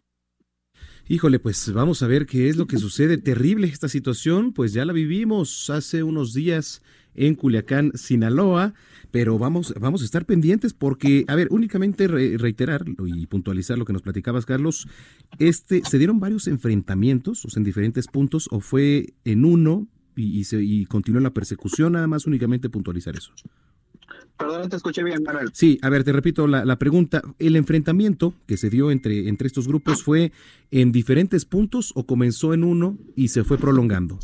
Comenzó, comenzó afuera de Walmart, que fue donde se estaban robando unos vehículos y que hicieron secuestrar a unas personas. No tenemos corroborados si lograron secuestrarlas o no, porque no hay un informe oficial. De ahí se fue hacia el sector de Nogales. Hay que recordar que justamente en el inicio del buen fin ya se había dado una situación de riesgo muy cercano a una tienda de esta de Walmart donde incluso eh, eh, presuntos delincuentes fueron detenidos dentro de la tienda comercial y que la gente se tuvo que tirar al piso a través del Heraldo, se dio conocer también estos videos. Y bueno, toda esta situación, el gobierno del estado asegura que dentro de sus posibilidades estará eh, enfrentando a estos grupos. Bueno, pues vamos a estar este, pendientes, muy oportuno el reporte, Carlos, y si lo permites vamos a estar en comunicación a ver si podemos hacer enlace contigo más adelante estaremos al pendiente de la información. Muchas gracias. Es Carlos Juárez, corresponsal del Heraldo Radio allá en Nuevo Laredo, Tamaulipas. Bueno, pues ya lo escuchó. Una balacera más, un enfrentamiento seguramente entre algún grupo del crimen organizado y pues las fuerzas policíacas. En fin, vamos a estar pendientes de lo que ocurra allá en el norte. 7 con 41. Bueno, y al inicio de este espacio le platicábamos que el día de mañana se va a llevar a cabo el desfile por el aniversario de la Revolución Mexicana, un nuevo desfile, digamos, renovado eh, desde otros puntos, con sorpresas, ahora con caracterizaciones, la locomotora Petra, que además ya está bien instalada ahí en el primer cuadro de la ciudad. Ahora, ¿cuáles son las recomendaciones? Durante este desfile, sobre todo en, materia vial. ¿eh? Nos da mucho gusto saludar a eh, Luis Ruiz, él es director general de Ingeniería de Tránsito de la Secretaría de Seguridad Ciudadana. Director, ¿cómo está? Buenas noches. ¿Qué tal? Buenas noches, Manuel, a ti y al auditorio. Gracias. ¿Cuáles son las recomendaciones para mañana, las principales, por supuesto? Sí, desde luego tomar sus previsiones. La Secretaría de Seguridad Ciudadana va a implementar un dispositivo de vialidad a partir de las seis de la mañana, considerando que la Avenida Reforma va a estar cerrada desde el Zócalo de la Ciudad de México hasta el Campo Marte. Las alternativas viales que se tendrán serán al norte de al norte del Paseo de la Reforma, se podrá transitar por el eje 1 norte en el sentido de poniente a oriente y en el lado sur se podrá transitar por Izazaga, Fray Servando con la avenida Chapultepec. En el lado oriente podrá circular por el eje 1 Oriente y por Congreso de la Unión y en el lado poniente por el circuito interior. Digamos que este es el área en donde se está delimitando ahí la circulación de vehículos. Esto será desde las 6 de la mañana, los cortes de la circulación. ¿A qué hora se tiene programado que dé inicio como tal ya este desfile conmemorativo? A las 10 de la mañana este, se tiene programado el inicio del evento en el Zócalo de la ciudad. El término del mismo está estimado a las 2 de la tarde. Digamos que el dispositivo se levantará a partir de las 2 de la tarde. De las 2 de la tarde. Muy bien, sí, porque hay que tenerlo en cuenta, sobre todo para los que circulan. Hay que recordar que, pues a pesar de que el lunes fue puente y está quizá un poco más tranquila la ciudad, siempre pues hay afectaciones, ¿no? Sobre todo en estas horas. Em, en caso de una emergencia, pues aquí estamos leyendo, hay puntos de seguridad, por supuesto, más cercanos. ¿Cuántos elementos nos puede recordar van a participar el día de mañana, director? Sí, están participando 3.427 efectivos, 284 vehículos y 55 motopatrullas, las que estarán al pendiente a lo largo de todo el desfile y desde luego en el Zócalo de la Ciudad de México. Es importante también comentar que el Metrobús, la línea 7, como todos saben, circula por la Avenida Reforma, estará servicio este hasta el metro Hidalgo desde Indios Verdes hasta las nueve de la hasta las hasta las nueve de la mañana. Hasta las nueve de la mañana. Más bien de Hidalgo al Campo Marte estarán operando nada más hasta las nueve de la mañana. Muy bien. Todo el resto del recorrido desde Hidalgo a Indios Verdes continuará el servicio pues para que se anticipe, por supuesto, la salida. Y hay que seguir también las redes sociales ahí de la Secretaría para pues estar encontrando ¿no? también alternativas viales en, tiempo real, director. Sí, así es. Eh, no hay que olvidar también que actualmente hay algunas aplicaciones en donde nos dan rutas alternas. Nosotros estaremos subiendo esta información a estas plataformas para efectos de que eh, los ciudadanos estén informados en tiempo real. Director, gracias por platicar con nosotros. Que pase buena noche.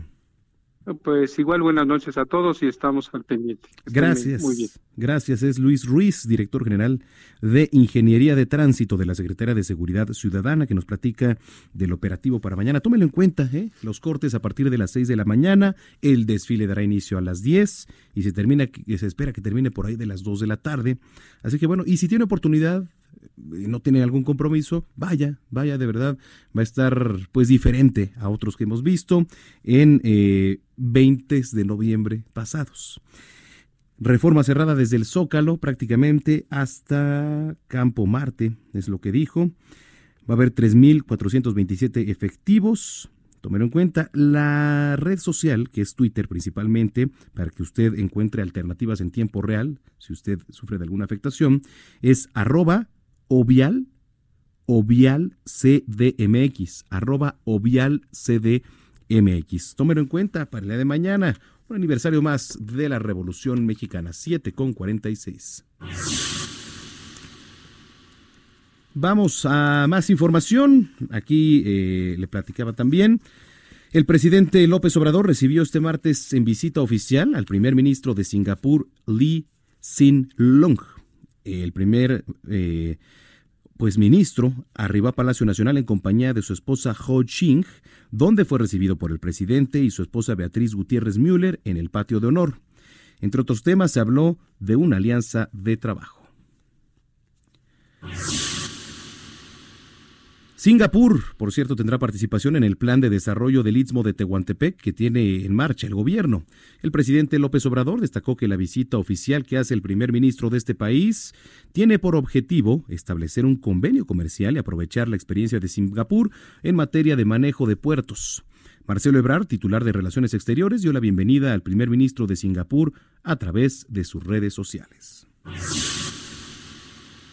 En el periodo comprendido de enero a septiembre del presente año, México captó 26.055 millones de dólares por concepto de inversión extranjera directa, cifra que significó un incremento del 7.8% frente al mismo periodo del año pasado, esto según datos preliminares de la Secretaría de Economía. En este sentido, Graciela Márquez, titular de la dependencia, expuso que también pues ya fue registrada a la fecha para los primeros eh, tres trimestres del año y provino de 3.759 sociedades con la participación de capital extranjero, 2.814 contratos de fideicomiso y 19 personas morales extranjeras. Bueno, pues ahí está parte de lo que dijo Graciela Márquez. Vamos ahora con las efemérides internacionales de este martes 19 de noviembre.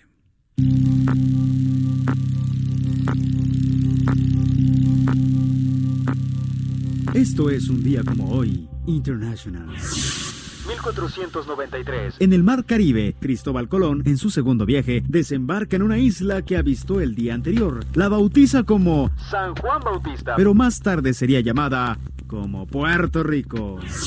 1931. Adolf Windaus hace público que ha sido posible la fabricación de la vitamina D1 en forma de cristales puros. Bueno, ¿y esto para qué sirve? Bueno, la D1 sirve para ayudar al organismo a mantener niveles normales de calcio y fósforo en nuestra sangre. 1959, en Estados Unidos la empresa automotriz Ford Motor anuncia que descontinuarán el modelo Edsel, uno de los mayores fracasos automovilísticos de toda la historia. Y es que en los tres años que apenas duró esta empresa, subsidiaria de Ford, causó pérdidas con un valor de 250 millones de dólares y de los dólares viejitos, o sea, de esos que valían mucho más. 1996. El cantante español Julio Iglesias lanza al mercado su nuevo álbum titulado Tango.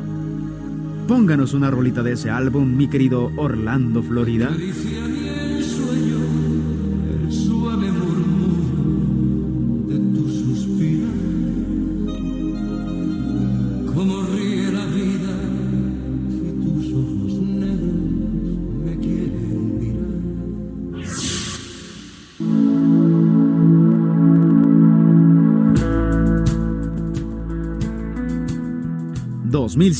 En España, la cantante Amaya Montero anuncia su retirada del grupo de pop español La Oreja de Van Gogh.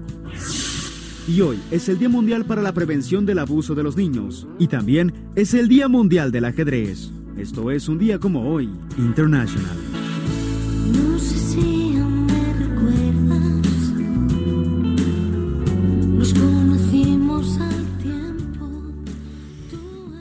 Bueno, pues ahí está las efemérides internacionales. en temas, también por cierto, hablando del de, de, internacionales, este martes la Cámara de Representantes de Estados Unidos comenzó la tercera audiencia pública como parte de la investigación que podría derivar en un juicio político en contra de Donald Trump por presiones diplomáticas sobre el gobierno de Ucrania. En esta ocasión, los funcionarios que acudieron a testificar son el teniente coronel Alexander Wittman, Jennifer Williams, asistente del vicepresidente Mike Pence, y Tim Morrison, asistente del Consejo Nacional de Seguridad, quienes estuvieron presentes en la, en la llamada del pasado 25 de julio. Bueno, también se espera la comparecencia de Kurt Volker, quien fuera enviado especial de Estados Unidos a Ucrania, a pesar de que no estuvo presente en la polémica llamada. Oiga, y también ahí que estamos estacionados en Estados Unidos, mientras el Congreso lo investiga, el presidente de Estados Unidos, Donald Trump, amenaza con subir todavía más los aranceles en caso de no llegar a un acuerdo para poner fin a la guerra comercial que mantiene con China. La advertencia de Donald Trump se produce mientras ambos países negocian la primera fase del pacto para terminar con las hostilidades comerciales, aunque el mandatario estadounidense dejó en claro que China debe generar un acuerdo que sea de su agrado. 7,51. Deportes. Ya está aquí Fernando Galván con los deportes. ¿Cómo estás, Fer? Manuel, ¿cómo estás? Muy buenas noches. Un saludo para ti y para todos los escuchas del Heraldo. Pues, ¿qué te parece ayer el partido del lunes por la noche en la Ciudad de México? Fíjate que justo estábamos aquí porque teníamos noticiero, pero lo estuvimos siguiendo. Y bueno, pues estuvo bueno, sobre todo por lo que conlleva, ¿no? Sí, sí, sí, lleno absoluto. Muchísima gente, o sea, la, gran respuesta de la afición mexicana se hizo notar una vez más en el Estadio Azteca. A pesar de que no había el, el mejor césped al que nos ha tenido acostumbrado este gran estadio, pero mucho mejor que lo que se había visto el año pasado, que era un verdadero potrero. Sí, sí, sí, por supuesto. Y que además por eso ya se había suspendido. Exactamente, sí estaban un poco nerviosos la gente de NFL México, se habló con ellos en días pasados, y decían que a pesar de que se había realizado muchos trabajos para cuidar el campo, pues obviamente ese, esa alfombra que teníamos o que se tenía en el, en el Coloso de Santa Úrsula, pues ya difícilmente se va a tener por el uso rudo que se le da constantemente con los partidos de fútbol. Pero bueno, en el, en el partido como tal, gran juego, ¿eh? 24-17 Sí. y lo ganan los jefes de Kansas City. La última jugada es la que decide el partido, una intercepción en la que ya estaba atacando cargadores y justo en la línea ya en la, en la parte en la parte del touchdown se genera este esta intercepción de balón y con eso se acaba el partido, una victoria más que encamina a los jefes de Kansas City, entonces eh, los cargadores sí ya están en peligro de pues no colarse a la parte final de a la, la postemporada. Sí, por supuesto. Además era favorito, ¿no? El Sí, equipo sí. de Kansas ayer. La afición era, me parece que mayoritariamente de jefes. De jefes, sí, sí, sí, estaban, estaban, si bien no son esos grandes equipos que convocatoria como puede ser Pittsburgh o como puede ser Miami o como puede ser Dallas, sí había muchísima gente que, que tenía los colores ya sea de rojo o de azul. Sí, sobre todo el atractivo, ¿no? De por supuesto ver un partido de NFL aquí en, en nuestra ciudad siempre es un tema aparte, independientemente de los equipos. No, y además México es el segundo país con mayor número de seguidores fuera de Estados Unidos, nada Claro. más 23.3 millones. Nada más. Nada más. O sea, no, no, no, no todo es fútbol, ¿eh, señores? Aquí el que me digan, no. Para no, nada. no, de hecho no, de hecho hay mucha gente que es muy aficionada a este deporte, al béisbol. Ah, ni decirlo. yo uno de ellos. Exactamente, Por supuesto. la lucha libre, la Fórmula 1 que cada vez sigue generando adeptos, o sea, es muy bueno que no nada más sea todo fútbol. No, y qué bueno. Pero pues también eh, es parte de esta ampliación que tiene la gente y que cada vez se vuelve más exigente.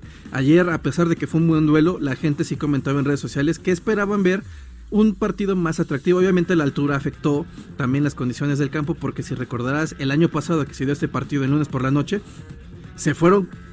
se atacaron con todo y fueron más Sí. de 50 puntos y se hizo un récord de puntos en el Monday Night. Ahora, ¿hasta, hasta qué punto se, se dice atractivo, no? Porque para mí fue un partido atractivo el de ayer. Es que su- fue un partido cerrado, fue un partido de fue un partido de estrategia, o sea, no fue el clásico de vamos a anotar cuántas cantidades de puntos 30, 45, 42, pero sí fue un partido de mucha estrategia Sí. y decirlo, se, se ganó en la última jugada, como suele acostumbrarse en los partidos de NFL, que todo es al filo de la butaca en la última jugada. Sí, efectivamente. ¿Qué más? ¿Qué más, estimado? Pues mira, la selección mexicana sub-17 llegó a nuestro país después de este gran, de esta gran participación en el Mundial de, de- de Brasil, de la especialidad allá en, tierras eh, sudamericanas. Digo, sigue, las, sigue la gente concernada porque siguen alegando que no era penal con, el, con, el, con la jugada con la que se empata el partido, pero ya se han ido calmando las emociones. Ya inclusive habló el Tata Martino de que estos jugadores poco a poco se les irá llevando en el camino, pues en el proceso para que se vuelvan futbolistas contemplados para la selección mayor. Muy bien, Fernando. Oye, pues, este, ¿dónde te seguimos en, redes En sociales? Twitter, ppc-86. Y esa es, esa es la cuenta de, de Twitter. En aras de volada, Venga. Diego Armando Maradona ya no es técnico de gimnasia y esgrima. Eh, dos meses estuvo. ¿De gimnasia y esgrima? Sí, sí, sí, sí, sí, sí, estaba con ellos. Y ya no es técnico más de este equipo. Igual Mauricio Pochettino dejó de ser técnico del Tottenham. Tras cinco años, este hombre los llevó a la final de la Champions League pasada. Y pues, desafortunadamente la perdieron. Y también Garrett Bale ganó el partido contra Hungría. Se colaron a la Eurocopa. Y también sacaron una, una bandera en la que decían Gales, Golf y el Madrid en el orden de sus prioridades. Muy bien. Gracias, Fernando. Muy buenas noches. Muy buenas noches, 7 con 55. Cerramos contigo en las calles de la Ciudad de México. Gerardo Galicia, adelante. Reportes del primer cuadro de la ciudad, mi querido Manuel, se siguen realizando pruebas de sonido en el Zócalo de la Ciudad de México. Están trabajando muchísimas personas, eh, colocando algunas vallas, gradas, así que hay que tomarlo en cuenta. Ya tenemos reducción de carriles en el circuito del Zócalo. Y a utilizar Avenida Pino Suárez, lo que van a encontrar es rezago llegando a su cruce con Izazaga. Este es el punto de momento más complicado. Habrá que manejar con paciencia, de preferencia por los carriles de la izquierda, para poder avanzar de manera más eh, favorable hacia la casada San Antonio Abad y su continuación, la casada de Tlalpan. Por lo pronto, el reporte. Gracias, Gerardo. Ahorita nos escuchamos. Claro que sí, excelente noche. Gracias, Gerardo Galicia, en las calles de la ciudad. Y gracias a usted por habernos sintonizado, pero no le cambie. No le cambie porque a continuación el noticiero capitalino con Brenda Pella, Be- Pella, perdóname, es que es Peña Bello, por eso me equivoqué. Brenda Peña ya anda por acá eh, y su servilleta también. Vamos a estar encabezando el noticiero capitalino como todos los días en punto de las 8 de la noche. Gracias a nombre del titular de este espacio, Jesús Martín Mendoza. Yo soy Manuel Zamacona. Nos pueden seguir en arroba el heraldo-mx y arroba Zamacona al aire. No me despido. Viene el noticiero capitalino. Lo mejor. Adiós.